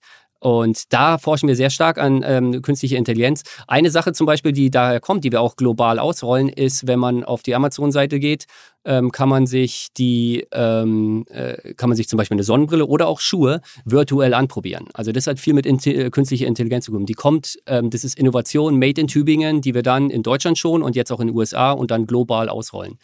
Des Weiteren haben wir viel Investition in, ähm, in, in, Technologie, künstliche Intelligenz in Aachen. Da geht es auch viel um ähm, Alexa. Das heißt wirklich, Amazon macht da global Sachen, ja. also aus Deutschland heraus dann? Ja, ja, ja, klar. Oder AWS, viel von den AWS, äh, äh, AWS äh, ähm, Innovation kommt tatsächlich ähm, aus Dresden auch, ja, die da ähm, ein tolles Forschungs- und Entwicklungszentrum haben. Da war ich auch vor ein paar Wochen. Ähm, und dann haben wir natürlich noch eins in Berlin. Also da ähm, passiert viel. Unser, und die ganze Technologie hinter unseren äh, Kundenrezessionen, da wird unglaublich viel aus Berlin rausgetrieben. Aber man, man redet jetzt auch über, über Suche, ne? also gerade im Kontext jetzt mit OpenAI und, ChatGPT und dann Microsoft und so, dann, was macht Google da? Ihr seid ja auch eine riesen Suchmaschine, muss man auch sagen. Also Amazon ist ja jetzt wahrscheinlich, ich glaube nach Google und wahrscheinlich YouTube, die drittgrößte Suchmaschine der Welt. Keine Ahnung, also die Zahl habe ich nicht, aber kann sein. Ja. ja äh, natürlich äh, suchen bei uns viele Leute, also interne Suche, ja hm. klar. Ähm, und deshalb, äh, wir wollen natürlich, und die Suche muss natürlich die relevante Ergebnisse für den Kunden, für die Kunden und die Kunden bringen. Und ähm, da arbeiten auch super viele Teams dran, klar. Aber auch nicht nur natürlich, das ist ja keine, keine die muss lokalisiert werden. Man muss natürlich schauen, in Deutschland gibt es ein Äs und Üs und Os. Da ja. kennen sich die, die Amerikaner oder andere jetzt nicht so aus. Natürlich, die, die, die Suche muss lokalisiert werden. Nichtsdestotrotz arbeiten an der gesamten Technologie natürlich weltweit viele, viele Teams dran. Okay, aber also trotzdem so bei OpenAI oder bei irgendwelchen AI-Startups seid ihr jetzt nicht so investiert oder da kriegt man, jetzt, kriegt man öffentlich nicht so viel mit zumindest. Ne? Nee, kriegt man öffentlich nicht so mit. Was ich jetzt sehr viel mitkriege tatsächlich ist, ähm, also mag auch an, an mir subjektiv liegen, aber in den letzten äh, Wochen ähm, ist es bei mir so, dass ich habe erst Amazon ähm, Video intensiv genutzt wegen Champions ja. League. Auf einmal musste man jetzt irgendwie um Bayern zu sehen und ähnliches, äh, musste man da, jetzt gibt es diese, diese Serie hier über den Hamburger Kiez, Luden, also kann ja. ich sehr empfehlen. Äh, echt eine geile ähm, Serie, die auch bei, ähm, bei Prime oder bei, bei, bei Video bei euch da irgendwie äh, mhm. nur zu finden ist. Ist das irgendwie meine subjektive Wahrnehmung, dass jetzt dieses Thema äh, nochmal größer wird, dass ihr nochmal mehr, mehr, mehr so jetzt wie ein Streamer quasi unterwegs seid, also mit Sportrechten, mit hochwertigen Produktionen und so? Ist das, hat sich das mal beschleunigt? Ja, ich glaube, das ist schon es ist ein sehr wichtiger Punkt bei uns und wir investieren da viel rein, auch in Amazon-exklusive Serien. Also wir haben jetzt ähm, äh, The Consultant, also mit Christoph Walz, den habe ich jetzt gerade gesehen. Also ähm, den, den finde ich total super. Also allein wegen äh, Christoph Walz finde ich einfach ähm, genial da drin. Wir haben natürlich viele eigene Produktionen. Ähm, LOL ist ähm, mhm. äh, sicherlich bekannt. Bully, äh, äh, Bully Herbig und so. Mit ne? Bully Herbig, genau. Ähm, ähm, oder jetzt auch ähm, äh, die Discounters. Also es ist ja, eher, ja, eher auch, was, ja, eher was ähm, ähm, äh, ich, Humor, ja. Nicht so eine große Budgetproduktion, nicht wie Lord of the Rings, ähm, so, ähm, but da, ähm, da investieren wir schon eine Menge rein und das, wir sehen auch, dass es ähm, das, der ganze Bereich Entertainment natürlich äh, für Kundinnen und Kunden super interessant ist. Und natürlich auch die Champions League. Wir haben jetzt auch die, die Champions League-Rechte, die wir, die wir jetzt haben, ja auch nochmal verlängert. Also wir werden ja auch weiterhin, äh, wir sind doch total froh, dass wir weiterhin den Kunden ähm, auch in den nächsten Jahren weiter Champions League anbieten können. Aber für euch ist die Monetarisierung dessen ja sehr indirekt. Ne? Also ihr macht das ja nicht jetzt wie Netflix oder wie andere, um damit direkt aus dem Geschäftsmodell heraus Geld zu verdienen, sondern ihr macht das, um halt Leute in Prime reinzubekommen, ähm, um einfach die Plattform relevanter zu machen, aber am Ende verdient ihr dann über andere Services. Ja, das würde ich so nicht sagen. Also es ist natürlich schon so, dass ähm, das ein Mehrwert für Prime ist. Also Prime hat natürlich viele ähm, äh, viele Vorteile für die Kunden und Kunden. Einer übrigens, der am wenigsten bekannt ist, äh, Amazon Fotos, wo man seine ganzen Fotos umsonst ähm, ähm, storen kann, also ähm, unbegrenzt. Ähm, und natürlich eins ist natürlich auch der digitale Benefit, wie jetzt ähm, wie jetzt äh, digital äh, Filme schauen oder eben auch die Champions League. Nichtsdestotrotz ähm, ist es natürlich auch so, dass, dass man bei äh, Prime Video auch Filme leihen kann und Filme kaufen kann und ähm, insgesamt aber das Prime ist der große Hebel. Meine, Prime ist der Hebel, aber langfristig äh, müssen die sich natürlich auch ähm, selber tragen. Also wir haben da schon ein Businessmodell, ähm, äh, was nicht nur darauf, äh, was, was, was nicht defizitär sein kann. Also wir müssen, wir, es ist ja immer so, alles, was wir investieren, machen wir ja, um den Kunden Mehrwert zu bieten. Aber es muss sich natürlich, muss natürlich nachhaltig sein. Es muss sich natürlich rechnen, weil es macht ja nichts. Natürlich so als Beispiel, wir könnten es wäre, glaube ich, nicht so super schwierig, jetzt dem Kunden eine 10-Minuten-Lieferung irgendwo in München in der Kaufinger Straße oder sowas anzubieten. Also theoretisch als Beispiel. Aber es macht ja keinen Sinn. A, weil es nicht scalable ist für uns. Wir haben es im Moment zumindest noch nicht gefunden, wie sowas scalable ist, dass wir es wirklich vielen, vielen Millionen von Kunden anbieten können. Und weil es nicht nachhaltig ist im Sinne von, dass wir das äh, finanziell aufrechthalten können und gleichzeitig groß machen können. Von daher, unsere Investitionen müssen immer den Gedanken natürlich bei haben. Ist es was, was sich, was sich langfristig auch trägt? Bist du bei solchen ähm, zum Beispiel Prime-Überlegungen, kaufen wir jetzt Sportrechte, ist das eine Sache, die dich, äh, also wo du selber mit involviert wirst oder ist das mehr so, das machen deine Kollegen ähm, oder das wird woanders entschieden?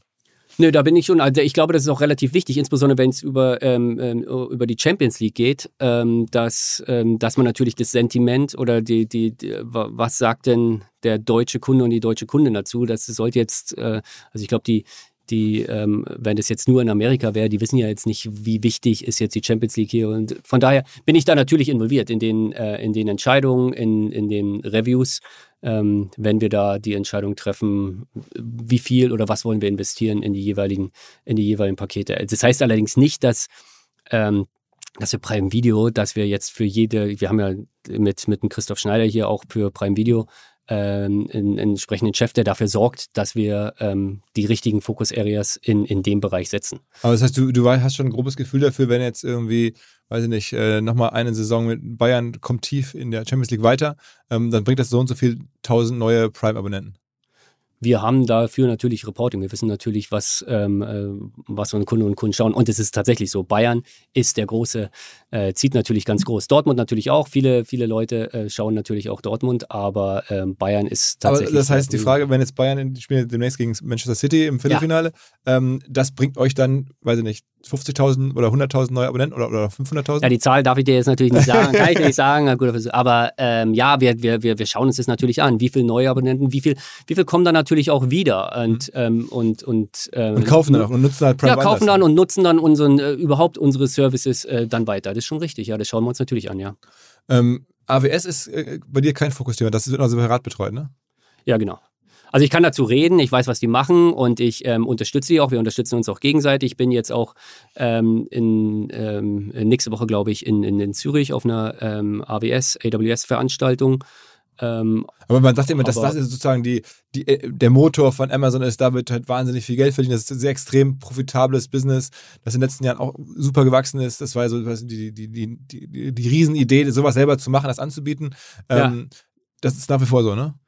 Es ist ein super, also ich glaube in, insgesamt, ich habe, ähm, Jeff Bezos hat das auch mal gepostet vor einiger Zeit. In, in der Business Week stand, ähm, ganz zu Anfang, als wir damit angefangen haben, das war 2006, als ähm, da stand drin, ähm, Amazon möchte jetzt also so einen Cloud-Service anbieten und ähm, Business Week sagt, oder die Wall Street, glaube ich, sagt, ähm, Amazon lass es bleiben, Schuster bleib bei deinen Leisten, kümmere dich um deinen Store und lass es bleiben. Mittlerweile sind wir bei über 70 Milliarden ähm, äh, Dollar ähm, Business von AWS. Also das geht so ein bisschen in die, äh, in die Richtung, ähm, we are willing to be misunderstood for a very long time. Also es ist okay, wenn man uns nicht versteht, was wir machen wollen, aber wir haben, wenn wir die Vision haben und denken, das macht Sinn, da investieren wir rein. Und ja, äh, AWS ist ein sehr erfolgreiches Business, was stark wächst, was halt auch sehr, sehr viel äh, Mehrwert für, ähm, für Unternehmen bringt. Und deshalb haben wir auch sehr, sehr renommierte Kunden. Guckst du eigentlich an, was da Lidl macht, also oder Schwarz, das ist ja die Firma hinter Lidl, die bauen ja auch so, so eine Art aus Deutschland kommendes irgendwie äh, IT-Business oder, oder wie soll man sagen, so ein, so ein, so ein, so ein, so ein Cloud-Business auf. War ich total überrascht,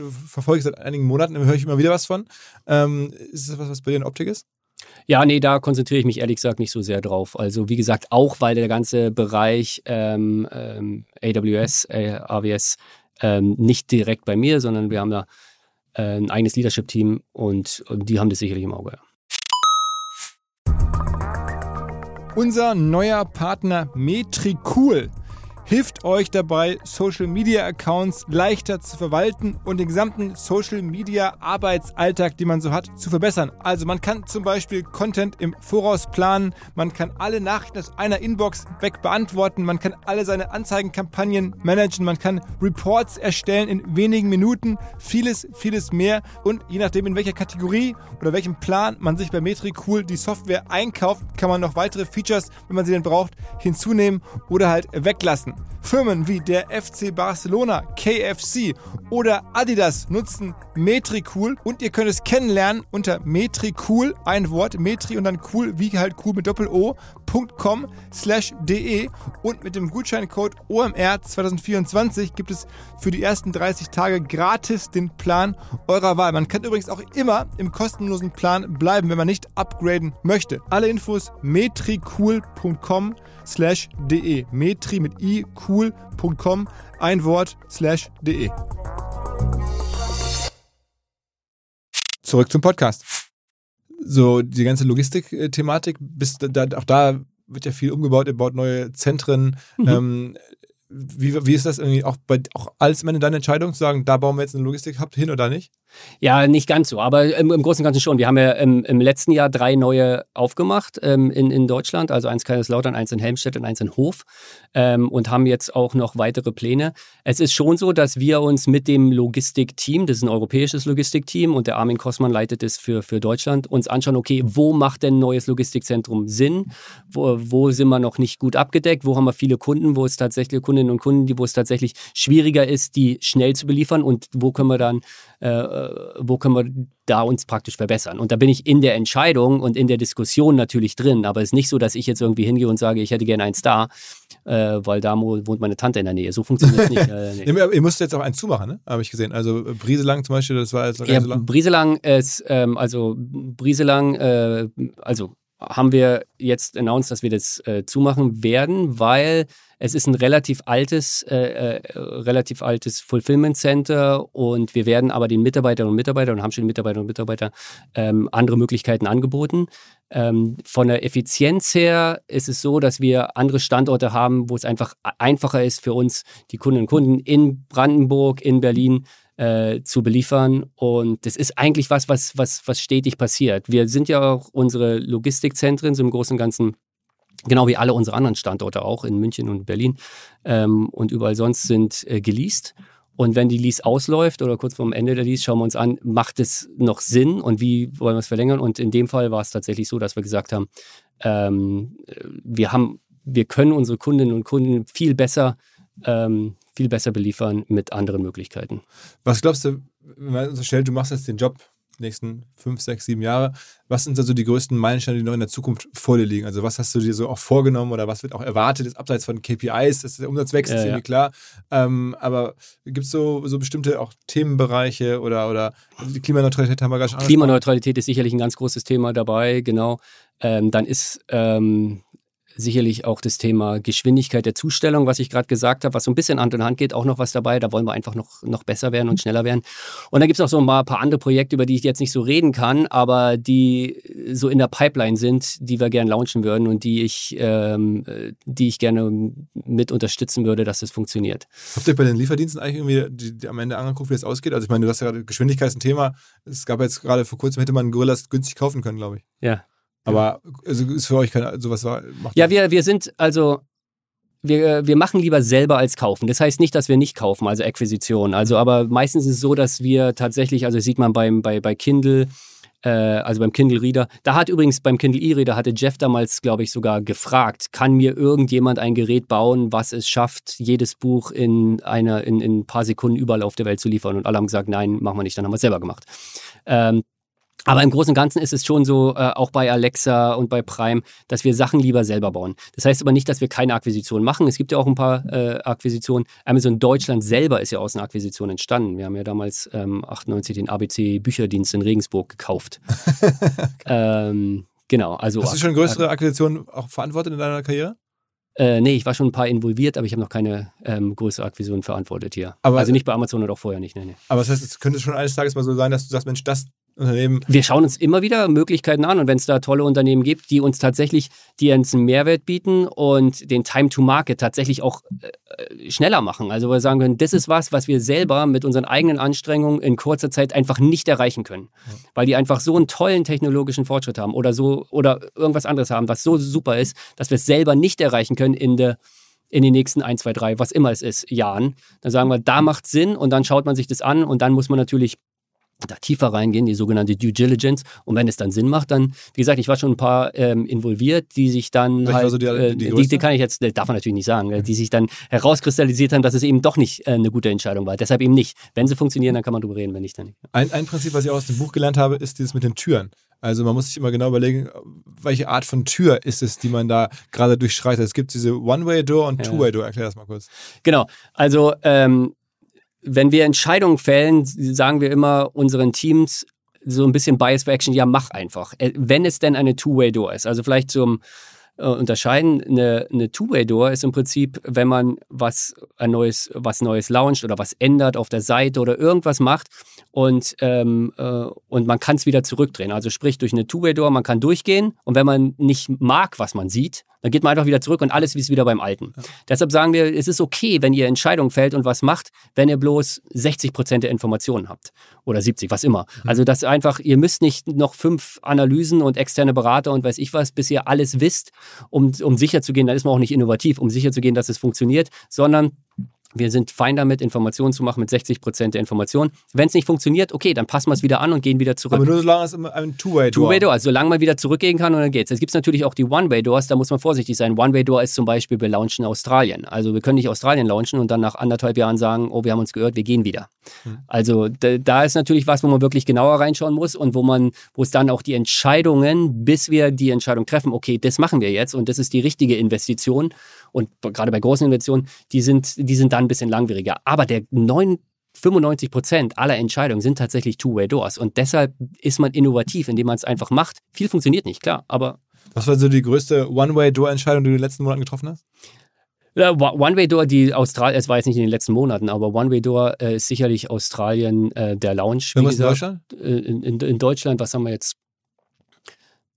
Ja, ich glaube, ähm, in der ich involviert war gerade. Die, die vor, vor ein paar Monaten haben wir, wie gesagt, die Champions League-Verträge ausgehandelt und da haben wir uns entschieden, dafür auch zu bidden. Die sind ja auch nicht so ganz, nicht so ganz billig. Und da können wir jetzt- da können- mehrere hundert Millionen, ne? Ja, genau. Und da können wir jetzt, ähm, also die genaue Zahl, die wird, glaube ich, auch gar nicht veröffentlicht, aber es, ja, es gibt ja auch bestimmte Pakete, es ist ja nicht das. Ja, ja, ja, genau. Genau. Ähm, ähm, und da können wir jetzt nach anderthalb Jahren, wenn es jetzt sich irgendwie doch nicht, wenn Deutschland nur noch einen Platz, ich, ich, ist ja nicht, aber wenn Deutschland nur noch einen Platz in der Champions League hat und keiner mehr schaut, können wir jetzt nicht sagen, nee, jetzt machen wir es nicht mehr. Das stell dir mal ja vor, im nächsten Jahr Freiburg und Union Berlin in der Champions League. Wer will denn das sehen? viele, ja, viele, viele Berliner Die natürlich. ganzen Freiburger, ja, ja, okay. Ja, genau. Nee, Frankfurt haben aber auch einige angeschaut, muss man auch sagen. Ähm, Ja? Ja, ja, ja. Also, äh, am Ende, früher hat man die Quoten, glaube ich, einfacher sehen können. Jetzt seid ihr die Einzigen, die die Zahlen wissen, ne? Von den Spielen, oder? Oder, oder werden, die, werden die noch Von, von, von unseren Spielen, Ja. glaube ich, sind wir schon die Einzigen, die die Und ihr, ihr, ja. macht es doch nicht öffentlich, ne? Nee, im Moment machen wir sie nicht öffentlich. So, weil, Können wir mal, können wir mal drüber reden, ob wir also, die öffentlich machen. Ich, kann mir vorstellen, dass es wirklich viele Leute reinzieht bei euch. Also gerade jetzt sozusagen dann die, die tiefen, wenn jetzt, wenn die jetzt im Halbfinale spielen oder Champions Viertelfinale spielen, sondern Champions League, ist es ja schon mit der, der Konter, der wahrscheinlich am meisten Menschen aktiviert, das zu machen. Ne? Äh, Toll, ja. Ich hoffe, dass Bayern da tatsächlich auch in die äh, äh, ins Halbfinale jetzt dann noch kommt. Ne? Dann ähm, nicht nur nicht nur, weil ich persönlich, ich bin jetzt nicht der absolute super super super, super Fu- Fußballfan, aber unterstütze natürlich schon, weil ich in München natürlich lebe, die Bayern, aber natürlich auch für äh, für unseren Prime, für unser für unser Prime-Team, Absolut, kann mir vorstellen. Das muss, das, Prime also ist Videoteam, wäre natürlich toll, wenn die. Also wenn die Finale spielen würden. Ja, Finale ist ja dann nicht mehr. Ne? Finale ist ja dann öffentlich-rechtlich. Ah, okay, okay. Muss sein, glaube ich, ne? Ja. In Italien ist es, glaube ich, also jetzt muss ich schauen, aber dass ich nichts falsch sehe, in Italien ist es, glaube ich, schon ab dem Halbfinale, bei uns ist es ab dem Finale. Ist denn das mittlerweile sozusagen auch generell so, so über Sportrechte ranzugehen, Teil des Amazon Playbooks? Also wenn du jetzt, du hast ja, machst auch Polen, also hast du auch Verantwortung für den Markt, Mhm. ähm, dass du dann auch dazu deinen Kollegen sagst, Mensch, ähm, bitte zack, zack, zack, das machen wir jetzt auch? Ja, ähm, ja und nein. Also sagen wir so, ähm, das ganze Thema Sport ist ein Riesenthema bei uns, richtig. Aber wenn wir jetzt in Polen, in Polen haben wir ähm, jetzt erst vor anderthalb, zwei Jahren gelauncht. Ich glaube, da gibt es noch viele, viele andere Sachen, die wir erstmal angehen müssen, wo wir erstmal wachsen müssen, wo wir erstmal und dann ähm, ist, ist, ist Sport oder Sport, ist Digitalrechte nicht an, ja genau, nicht auf erste Rechte. Also machen wir immer, immer einen Schritt nach dem anderen. Also erstmal gehen, bevor wir da ähm, äh, sprinten. Was sind so dann sozusagen die, die ersten Schritte, die man, also man guckt sich Logistik logischerweise an, wahrscheinlich irgendwie auch. Genau, wichtig ist natürlich ähm, äh, Preis, äh, haben wir die richtigen Preise, können wir den Kunden die, die richtigen Preise anbieten, Selektion. Also wie schaffen wir es tatsächlich, den Kunden Hunderttausende, Millionen von Produkten anzubieten, die sie auch haben wollen, also die relevanten Produkte. Also haben wir die richtige Selektion, haben wir die richtigen Marken und wie können wir das verbessern, wie können wir da, wie können wir da noch stärker dran arbeiten. Und dann natürlich auch die ganze äh, Kundenerfahrung, Customer Experience und ähm, zu, das Zustellerlebnis. Wie schnell kann ich zustellen, äh, ähm, ähm an welchen Tagen kann ich zustellen, welche Slots haben wir. Also das sind erstmal so die, die Basics und da müssen wir richtig, richtig gut werden. Und ähm, da gibt es natürlich insbesondere in den Ländern, die gerade erst gelauncht sind, immer noch ein bisschen mehr zu tun. Und dann kommt ein Schritt nach dem anderen tatsächlich, ja. Ich weiß ja, dass ihr nicht so gerne über Wettbewerb sprecht, ähm, aber dennoch, so, wen guckst denn du dir an? Wer würdest denn du sagen, gehört überhaupt jetzt einmal in Deutschland zur Amazon Peer Group? Also wenn man jetzt sozusagen auf E-Commerce guckt, wer ist denn da so? Ist es dann eher ein Zalando oder ist es am Ende eher ein Alibaba auch in Deutschland? Oder wer ist, wen guckst du dir an? Ja, also es ist natürlich schon so. Es ist wirklich so, wir schauen uns Wettbewerber an, aber wir konzentrieren uns auf den Kunden. Aber das heißt natürlich nicht, dass wir blind sind und schauen nicht an, okay, was machen denn andere Wettbewerber? Weil viele Wettbewerber machen ja natürlich ganz tolle Sachen und man kann sich natürlich die größten ähm, Internet- ähm, und auch Offline- und Online-Player ähm, anschauen und wir schauen uns an, okay, was machen die und was machen die eventuell gut? Klar, ein Zalando, die haben ein, ein, ein tolles, im, im, Bereich Fashion, ein tolles Business aufgebaut, klar. Es mhm. gibt natürlich, dann gibt es aber noch viele andere große in, in, in, uh, und, uh, in Deutschland, große und kleine.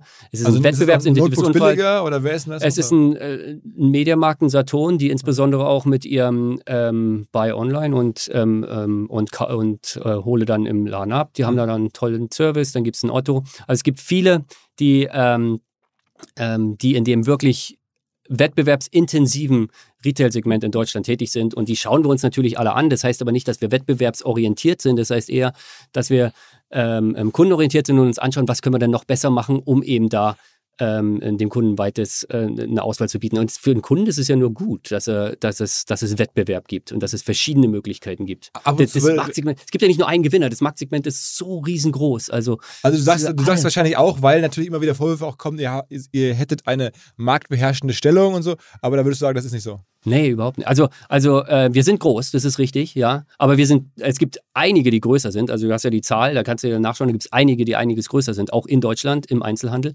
Äh, nichtsdestotrotz. Lebensmittel vor allen Dingen? Ja, insbesondere Lebensmittel, ich glaube alle Lebens, alle, alle vier großen, so. alle vier sind größer, glaube ich, ähm, im, im Bereich Lebensmittel allein. Aber die Größe allein heißt ja nicht ähm, äh, Marktbeherrschung. Das ist ja nicht, ist ja was ganz anderes. Ähm, der, der Markt, das Marktsegment in Deutschland im, im Bereich Retail, im Bereich Einzelhandel ist unglaublich umkämpft, ist unglaublich wettbewerbsintensiv. Und da sind wir einer von vielen, vielen Teilnehmern. Ich glaube, ganz Deutschland ähm, online allein, aber das ganze Marktsegment ist online und offline zusammen. Online hat irgendwie 14, irgendwas Prozent äh, ähm, ähm, Anteil und davon sind wir von einer von Hunderten. Klar, wir sind einer der größten, aber ähm, einer von Hunderten. Das ganze Marktsegment ist riesengroß. Und glaubst du, dass ihr auch in den sozusagen im Offline-Bereich in Deutschland zukünftig eine Rolle spielen könntet, egal wie? Also man sieht ja, die Innenstädte sind im Umbruch. Also auch wegen des E-Commerce, dass da jetzt ähm, Ich weiß gar nicht, ob es wegen des E-Commerce ist. Also ganz, weil ich höre ja das, das, das häufiger, aber es ist, wenn man sich mal anschaut, wo denn, ähm, wo denn die, die, die, die Innenstädte wirklich florieren, wo es richtig tolle Innenstädte gibt. Das korreliert unglaublich stark, wo wir am meisten Kunden haben. Also wenn man sich London anschaut, Paris anschaut, auch München anschaut. Also ich versuche mal am, am Wochenende in der Kaufinger Straße irgendwie. Da, da ist alles, alle Cafés und, und, und, und Geschäfte. Ähm, und wir haben in München natürlich auch, weil wir viele, äh, äh viele Leute selber in München arbeiten haben. Wir haben super, super viele ähm, äh, Kundinnen und Kunden in, in Deutschland. Das, warum Warum es einigen Innenstädten nicht so gut geht, hat, glaube ich, mehr mit der Demografie zu tun, hat mehr mit dem Wohlstand in den Städten zu tun, nicht so fair mit dem, wir hatten es gerade gesagt, der Onlinehandel macht äh, insgesamt macht irgendwie 14 Prozent vom, Gesa vom Gesamtmarkt. Für dich selber, ähm, jetzt äh, bist du eingestiegen, da war die Aktie bei 160 Dollar. Jetzt ist sie aktuell. Hast du nachgeschaut, das ist ja super. Ja, ja, ja jetzt, jetzt ist sie bei 100. Ähm, also, ja, Moment, da ist aber ein Split dabei von 20. Ah, okay, okay, okay. Wir haben ja vor einem Jahr einen Split gemacht. Ich, weil ich habe mir gerade Sorgen um deinen Bonus gemacht. Da muss ich dann gar nicht. Also du hast gesagt, 2006 hast du geschaut, war sie bei 100? Ich, ich, jetzt, warte, jetzt gucke ich mal sicherheitshalber live nach. Also wir hatten letztes Jahr einen Aktiensplit von 20 dabei. Das heißt, alles, was sie jetzt ist, war vor ähm, anderthalb Jahren noch 20 mal mehr. Okay, okay, okay, okay. Dann habe ich vielleicht, äh, ich meine, ich hätte das bereinigt betrachtet. Nee, das kann nicht sein. Nee. Ähm, warte mal, so, ich tue mal den Kurs. Okay, äh, machen wir mal seit zwei, seit zwei Jahren ist so. Ach schon, guck mal hier. Das ist, ist das ja, seit zwei Jahren. Du, ach, so, du, ach, du meinst, als ich eingestiegen war als Amazon Country Manager ja, oder bei Amazon? Nee, nee, nee, bei. bei oh, Entschuldigung, bei, okay, okay, Ich habe gedacht, du hast jetzt, hast jetzt äh, 2000, nee, nee, 2006, als ich eingestiegen nee, bin. da war der Aktie. Ich, ich meine jetzt, weil ich, ich, ich wollte nämlich darauf hinaus, dass ich denke, du bist ja wahrscheinlich mittlerweile auch äh, zu ganz großen Teilen in Aktien bezahlt. Ja, ne? ja, ja, ja, ist richtig. Das ist natürlich dann jetzt auch, auch ähm, weniger, als man sich erhofft hat, wahrscheinlich. Das ist richtig, aber das ist ja in the long run. Also ähm, äh, Andy hat es ähm, mal so gesagt oder hat so gesagt, auch nicht, es kommt ja auch nicht von Ihnen in Kurzfristig ist der Aktienmarkt so eine Gambling-Maschine. Also es geht hoch und runter und gerade jetzt in den schwierigen Zeiten geht es ja nicht nur bei uns, geht es ja bei, bei, relativ vielen runter. Langfristig ist es allerdings eine Weighing-Maschine. Also das ist tatsächlich, wenn du langfristig Erfolg hast, Free Cashflow, ähm, Kundenwachstum hast, dann zahlt sich das auch. Wenn du den Aktienkurs nämlich über zehn Jahre anschaust oder, oder noch länger, sieht die, sieht die Geschichte ja ganz anders aus. Und es gab, ging, natürlich auch immer mal wieder nach unten ähm, äh, in, in dieser Zeit, aber dann eben auch wieder hoch. Von daher mache ich mir persönlich da jetzt äh, äh, keine großen Sorgen. Wie gesagt, ich hätte deine ursprüngliche Frage auf 2006 bezogen ja. und da war es äh, von 2006 bis jetzt 2000. Ähm, also du wirst ja eigentlich seit 2006 dann auch in Teilen zumindest über all die Jahre in Aktien bezahlt, ne? Schon immer, ja, ja. Also alle, alle bei ähm, äh, Mitarbeiter, zumindest jetzt in, in Corporate, ähm, wir werden, haben alle einen Teil unseres äh, Gehalts sind Aktien, die es dann jedes Jahr auch wieder neu gibt, die in den nächsten Jahren dann besten. Ähm, Genau. Und das, der, der Anteil der Aktien nimmt natürlich, was heißt natürlich, der nimmt zu ähm, mit, mit dem Level, in dem, man, in dem man in der Firma ist. Also jetzt ist mein Anteil höher als beim Einsteigen. Das wollte das ich damit sagen. Eigentlich könnte man auch so ein bisschen unterstellen, wenn jetzt Amazon Deutschland-Chef dein letzter Job wäre, es wäre auch okay, du müsstest eigentlich gar nicht mehr so viel machen in deinem Leben. Wieso? also sag mal so, du wirst wahrscheinlich gut verdient haben. Ich habe das auch deswegen gedacht, weil ähm, vor kurzem kam mal die Zahl raus, 2021, was da die Zalando-Gründer an Boni verdient haben. Also die waren da die Gründer und ja, ist natürlich ein, ja, ja. Da, da, sind so Zahlen im Raum von, von 40, 50 Millionen, die die da einmalig als Boni bekommen haben. Ähm, davon kommt man da relativ gut klar. Ja, ich bin ja keiner der Zalando-Gründer. Also ich will jetzt da nicht widersprechen, aber ja. aber du wirst auch schon gute Boni in den letzten Jahren verdient haben, logischerweise.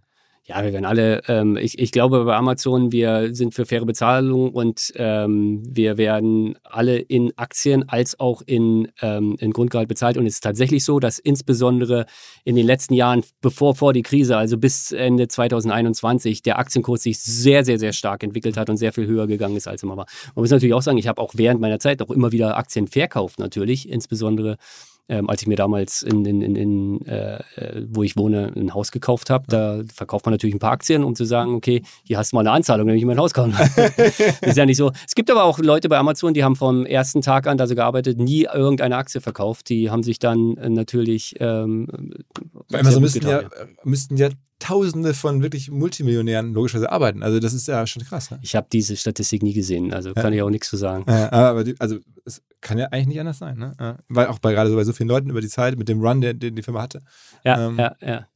Ähm, wie, wie, wie lange gibt es so Vertragslängen bei euch auch typisch wie beim DAX so drei bis fünf Jahre oder sowas? Ich habe ich hab keinen Vertrag, also, also ich muss mal nachschauen. Nee, ich meine, nee, ich habe keinen, äh, hab keinen Endvertrag. Ah, okay, das heißt, also kein Enddatum. Erstmal Open End. Erstmal Open End, ja, genau. Okay, also dann sehen wir dich hoffentlich irgendwie auch mal hier wieder, wenn du Bock hast. Ja, vielleicht kann man dann ein paar mehr Sachen auch announcen, was war in der Zwischenzeit. Das ist ja immer so, wir, wir, wir, wir reden ja nicht so gerne oder ich rede nicht so gerne oder insgesamt bei Amazon natürlich nicht über Sachen, die in der Zukunft passieren und die eventuell passieren, weil es mhm. bringt ja eh nicht so viel. Ähm, und es kann sich auch schnell ändern, ähm, sondern eher, was ist denn passiert? Was haben wir denn alles schon gemacht? Und da ist ja super viel passiert. Ich habe ja vorhin geredet über äh, Prime und weiß ich was in den letzten Jahren, was ja auch Ralf so lange bei bei Amazon gehalten hat. Und vielleicht beim nächsten Mal, wenn ich komme, können wir über äh, drei, vier neue Sachen reden, über die wir noch jetzt gar nicht reden. Ja, über Alexa haben wir auch noch gar nicht. Alexa ist auch nicht mehr so relevant. Also, Doch, Alexa ja? ist doch super, ja.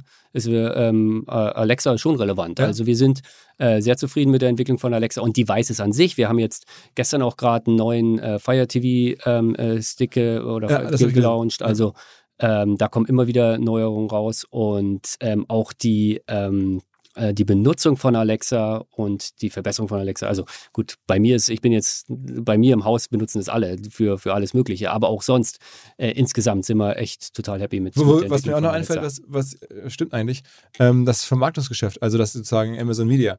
Ähm, Advertising. Oder genau, äh, da, da bist du ja auch, also das ist, das ist ja eine richtige Cash-Maschine, weil das am Ende ist die Idee. Das kann natürlich, das ist natürlich, die Idee dahinter ist, wirklich relevante Produkte für den Kunden und dem Kunden dann praktisch relevante Produkte anzubieten, die es leichter machen, für den Kunden das richtige Produkt zu finden. Also muss ein Mehrwert sein, sowohl für den, äh, sowohl für den Kunden und die Kunden, und den Kunden, als auch natürlich für die Brand und am Endeffekt auch für uns. Also es muss ein Win-Win-Win sein und da arbeiten wir dran. Natürlich übrigens auch sehr viel mit künstlicher Intelligenz, um da tatsächlich ähm, ähm, die, den, den besten Service zu bieten. Und das ist ein sehr stark wachsendes und ein tolles Geschäft. Also wie, wie groß es ist, war vor kurzem gab es eine Präsentation von dem Benedict Evans, das ist so ein Analyst aus, aus, aus England, glaube ich. Ähm, der hat dann aufgezeigt, dass nach seinen Informationen das globale Amazon Advertising Business größer ist als äh, die Umsätze aller Tageszeitungen oder Zeitungen auf der Welt. Ähm, hast du es gesehen? Nee, habe ich nicht gesehen. Hört sich interessant an, aber ich kann nicht weder bestätigen, noch ich weiß noch nicht, was die Umsätze aller Tageszeitungen aber, ist, ja. Aber in, in, Deutschland müsste das ja auch einer der größten Werbeplayer sein, wenn man mal guckt. Ne? Google ist groß, äh, Meta ist groß, ähm, TikTok wird wahrscheinlich jetzt groß sein, dann gibt es die Fernsehsender in Deutschland. Ähm, aber dann, also Amazon ist wahrscheinlich da mittlerweile Top Es ist 3. ein absolutes Fokusthema äh, von uns, wo wir da, wie gesagt, kommen wir wieder so ein bisschen aus der Kundenorientierung. Auf welchem Platz wir da stehen, ist ja jetzt auch re nicht Klar. relevant. Wichtig ja. ist für uns, dass, dass es ein Produkt ist, was langfristig wirklich Mehrwert für den Kunden bietet und dann ist es auch, ähm, dann ist es auch erfolgreich für uns und natürlich auch für die, die entsprechenden Brands, für die entsprechenden Marken ja. und für die Kunden. Und, aber das ist dann auch im Playbook eines Landes hinter. Also in Polen macht man das noch nicht. Das gehört dazu, das gehört dazu, natürlich, ja. Das gehört auch dazu. Wir hatten vorhin drüber gesprochen, also Preisselection, also die Basics erst und dann ist natürlich Ads ist auch was. Also wir haben jetzt in, in Belgien zum Beispiel jetzt dann ähm, auch dann Ads gelauncht. Es ist nicht, ist nicht immer von Anfang an dabei oder meistens sogar nicht. Das kommt dann nach, nach einer gewissen Zeit, launchen wir dann auch ähm, Advertising. Wie hart muss man als Amazon äh, Deutschland-Chef arbeiten? Wie viel machst du so am Tag? 10, 12 Stunden oder zu Arbeitstagen? Ja, das, das, das, ist ein bisschen entscheidend. Also es geht bei mir tatsächlich so ein bisschen in Wellen. Es gibt so mal ein paar, Zeit, äh, paar Tage oder auch Wochen, wo es ein bisschen weniger ist und dann ist es auch mal, auch mal länger. Ähm, ich glaube aber bei uns insgesamt, bei mir und auch bei den anderen, ich habe ja auch Familie, ich habe drei Töchter, ich habe ähm, einen Hund und ähm, die ähm, habe auch noch ein paar Hobbys, die ich auch noch ein bisschen nachgehen kann. Also die Work-Life-Balance oder Work-Life-Harmony ist noch, ist noch ganz, ganz gut gegeben. Ich kann natürlich auch öfters mal schnell was von daheim aus machen oder ähm, ähm, noch, ähm, noch mit dem Handy, wenn man von unterwegs ist. Das äh, bietet sich ja in dem Digitalgeschäft oder im Geschäft so an oder mal ein Call aus dem ähm, ähm, äh, irgendwo im Park kann man ja auch machen. Ich habe ich hab den Brief gelesen, weil ich es selber für mich interessant fand, den der Andi Jassi geschrieben hat an die gesamte Belegschaft. Der ist auch öffentlich, kann man bei euch runterladen. Ähm, und ich frage mich auch bei uns immer, wir sind ja äh, ein ganz kleines Unternehmen im Vergleich natürlich, aber ähm, welche Rolle spielt jetzt Remote versus Präsenz im Büro? Äh, und da ähm, war ja auch äh, relativ klar zu lesen, dass ihr jetzt sagt, mindestens drei Tage im Büro ähm, soll es sein. Also es ist ja. schon irgendwie Commitment zu Präsenz im, im weitesten Sinne. Ähm, äh, ist das für dich gerade ein Thema, was du managen musst, wo auch viel äh, sozusagen auch Widerstand ist bei der Belegschaft, die sagen, boah, warum sollen wir jetzt wieder ins Büro kommen und so? Es ist auf jeden Fall ein Thema. Ähm, es gibt ähm, es gibt natürlich auch super viele, inklusive mir natürlich, die happy sind, dass, dass wir wieder mehr Leute im Büro auch haben. Die haben schon eine relativ gute Belegung, muss man dazu sagen. Aber ähm, weil einfach die Innovation und einfach das, das, Geschäft voranzutreiben, da gehört einfach so ein direkter Kontakt dazu, dass man tatsächlich auch mal am Kaffeeautomaten sich unterhält oder nach dem Meeting. Das ist ja so bei so einem, bei uns heißt Chime-Meeting, also oder äh, Teams oder Zoom bei anderen ähm, ist es so, man hat das Meeting und dann ist Schluss und dann ist man erstmal weg. Weil wenn man sich direkt im Büro gegenüber sitzt, dann sagt man hinterher, hey, was hast, wie hast du denn das damals gemeint und was war da los und können wir da nochmal, da habe ich noch eine Frage zu. Dann kann man kann einfach viel effektiver arbeiten. Deshalb bin ich froh, dass, dass, dass wir tatsächlich uns darauf einigen, die Leute an bestimmten Tagen, also es sind ja bis äh, oder ab drei Tage die Woche, man kann auch fünf Tage kommen, logischerweise, ähm, ins Büro zu bringen. Ähm, und ähm, es gibt natürlich aber auch ähm, äh, Leute äh, oder Mitarbeiterinnen und Mitarbeiter, wo das jetzt gerade nicht so gut reinpasst. Da versuchen wir natürlich eine Lösung zu finden und mit denen daran zu arbeiten, das ist klar. Aber ähm, insgesamt ist die globale Guidelines ähm, für alle Bereiche, ausgenommen sind natürlich so Bereiche, wo man eh nur unterwegs ist, also Verkaufsjobs. Ja. Da macht es natürlich keinen Sinn. Da, mein, mein, da ist ja mein Büro, wenn ich beim Kunden bin, zum Beispiel. Also die zählen ja eh nicht mit rein. Ähm, äh, ansonsten macht es aber natürlich schon Sinn, wenn wir ähm, alle zusammen sind. Ähm, das hat unsere Innovation, also gerade den, wir, man kann von daheim aus super, super exekuten. Also tatsächlich diesen täglichen Executen, das funktioniert. Aber das strategische, der innovative Part, mhm. der erfordert einfach, dass man miteinander interagiert und dass man einfach ähm, zusammensitzt. Ah, also ich, ich fand es interessant zu sehen, weil, weil das, das sich Amazon da so relativ klar ähm, positioniert. Und das ist da, also so es war ja schon vor Jahren, hat ja irgendwie Elon Musk für, für Tesla das auch so gesagt. Und der hat, glaube ich, sogar fünf Tage gesagt. Genau, der, der ist auch richtig, also Elon Musk-Style halt so ein bisschen so, ja, ja. Ähm, wer das nicht so sieht, ja, der kann direkt gehen. Ähm, das hat der bei euch, ich fand diese Tonalität dieses Briefes, also kann ich nur auch allen, ich glaube, ich habe das sogar schon, schon mal verlinkt, ähm, in meinem ähm, WhatsApp-Newsletter, weil ich da schicke immer so drei Links rum, da hatte ich das mit reingenommen, weil ich das so gut geschrieben fand von dem ähm, Andi Yassi oder seinem Team, äh, wo das erklärt wird, warum und wieso. Und das ist ja schon auch eine glaube ich, eine überraschende Ansage gewesen und dann hatte ich das irgendwie wahrgenommen und das durchgelesen dachte mir, okay, das ist schon. Intern haben wir das natürlich schon länger diskutiert. Wir machen was. Die Frage war halt immer, wollen wir eine lokale Lösung? Und dann haben wir uns entschieden, okay, was heißt wir uns entschieden? Da geht es dann wieder aufs S-Team, wo wir mhm. drüber gesprochen haben. Das sind dann wieder, okay, das ist jetzt eine Lösung, wo wir tatsächlich sagen, da, da machen wir eine, eine, globale Lösung, müssen natürlich schauen, was ähm, äh, lokal umsetzbar ist. Also wir haben, wir, wir brauchen natürlich auch, wenn wir sagen, ihr müsst drei oder bitte kommt drei Tage äh, die Woche ins Office, braucht man natürlich auch den Office Space dazu. Wir müssen natürlich in, in der Lage sein, jedem den Space dazu zu geben. Das ist im Großen und Ganzen in Europa jetzt, insbesondere in Deutschland, kein Problem. Ähm, in ein paar anderen Ländern ähm, sind wir da ein bisschen knapp, da müssen wir schauen. Aber deshalb ist dann die lokale Umsetzung natürlich immer noch entscheidend, ja. Krass. Also ich fände es, äh, du wirkst so sehr jugendlich, sehr unbekümmert so. Und ich meine, man muss sich immer klar machen, du bist jetzt ja da angekommen in der absoluten Top-Riege, zumindest mal der europäischen Wirtschaft. Ähm, und das äh, lässt du auf jeden Fall nicht rausdenken. Finde ich sehr sympathisch. Also echt. Äh, ja, vielen Dank. Ähm, macht mir auch Spaß immer noch. Es ist super. Ähm, auch wenn es tatsächlich, du hast es selber gesagt, tatsächlich wirklich eine sehr herausfordernde Zeiten waren im letzten Jahr, aber es macht, macht unglaublich viel Spaß, weil halt auch das Team so toll ist. Ja, das ist cool. Ja, aber ich meine, ich kann mir nur vorstellen, was da alles bei dir in der Inbox so ankommt, wenn man so treffen kann, was du so für Einblicke hast. Ähm, und das wirkt alles so, ja, ist halt so. Ja, ist halt so. in dem Sinne, vielen Dank. Ja, vielen Dank auch. Alles klar. Gut. Ciao, ciao. Ciao, ciao.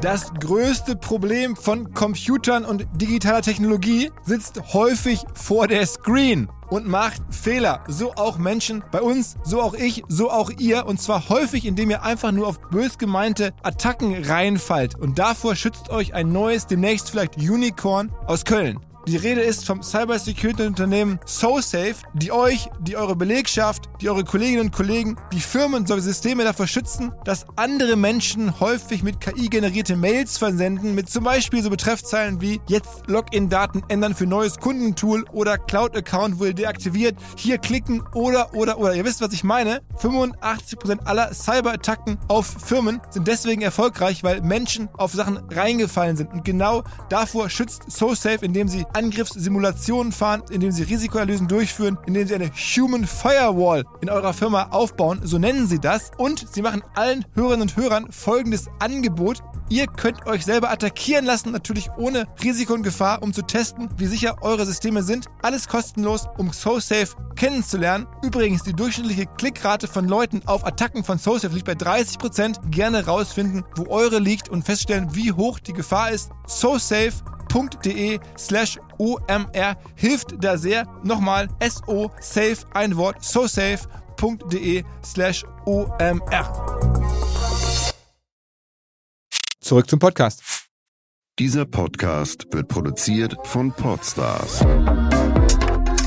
bei OMR.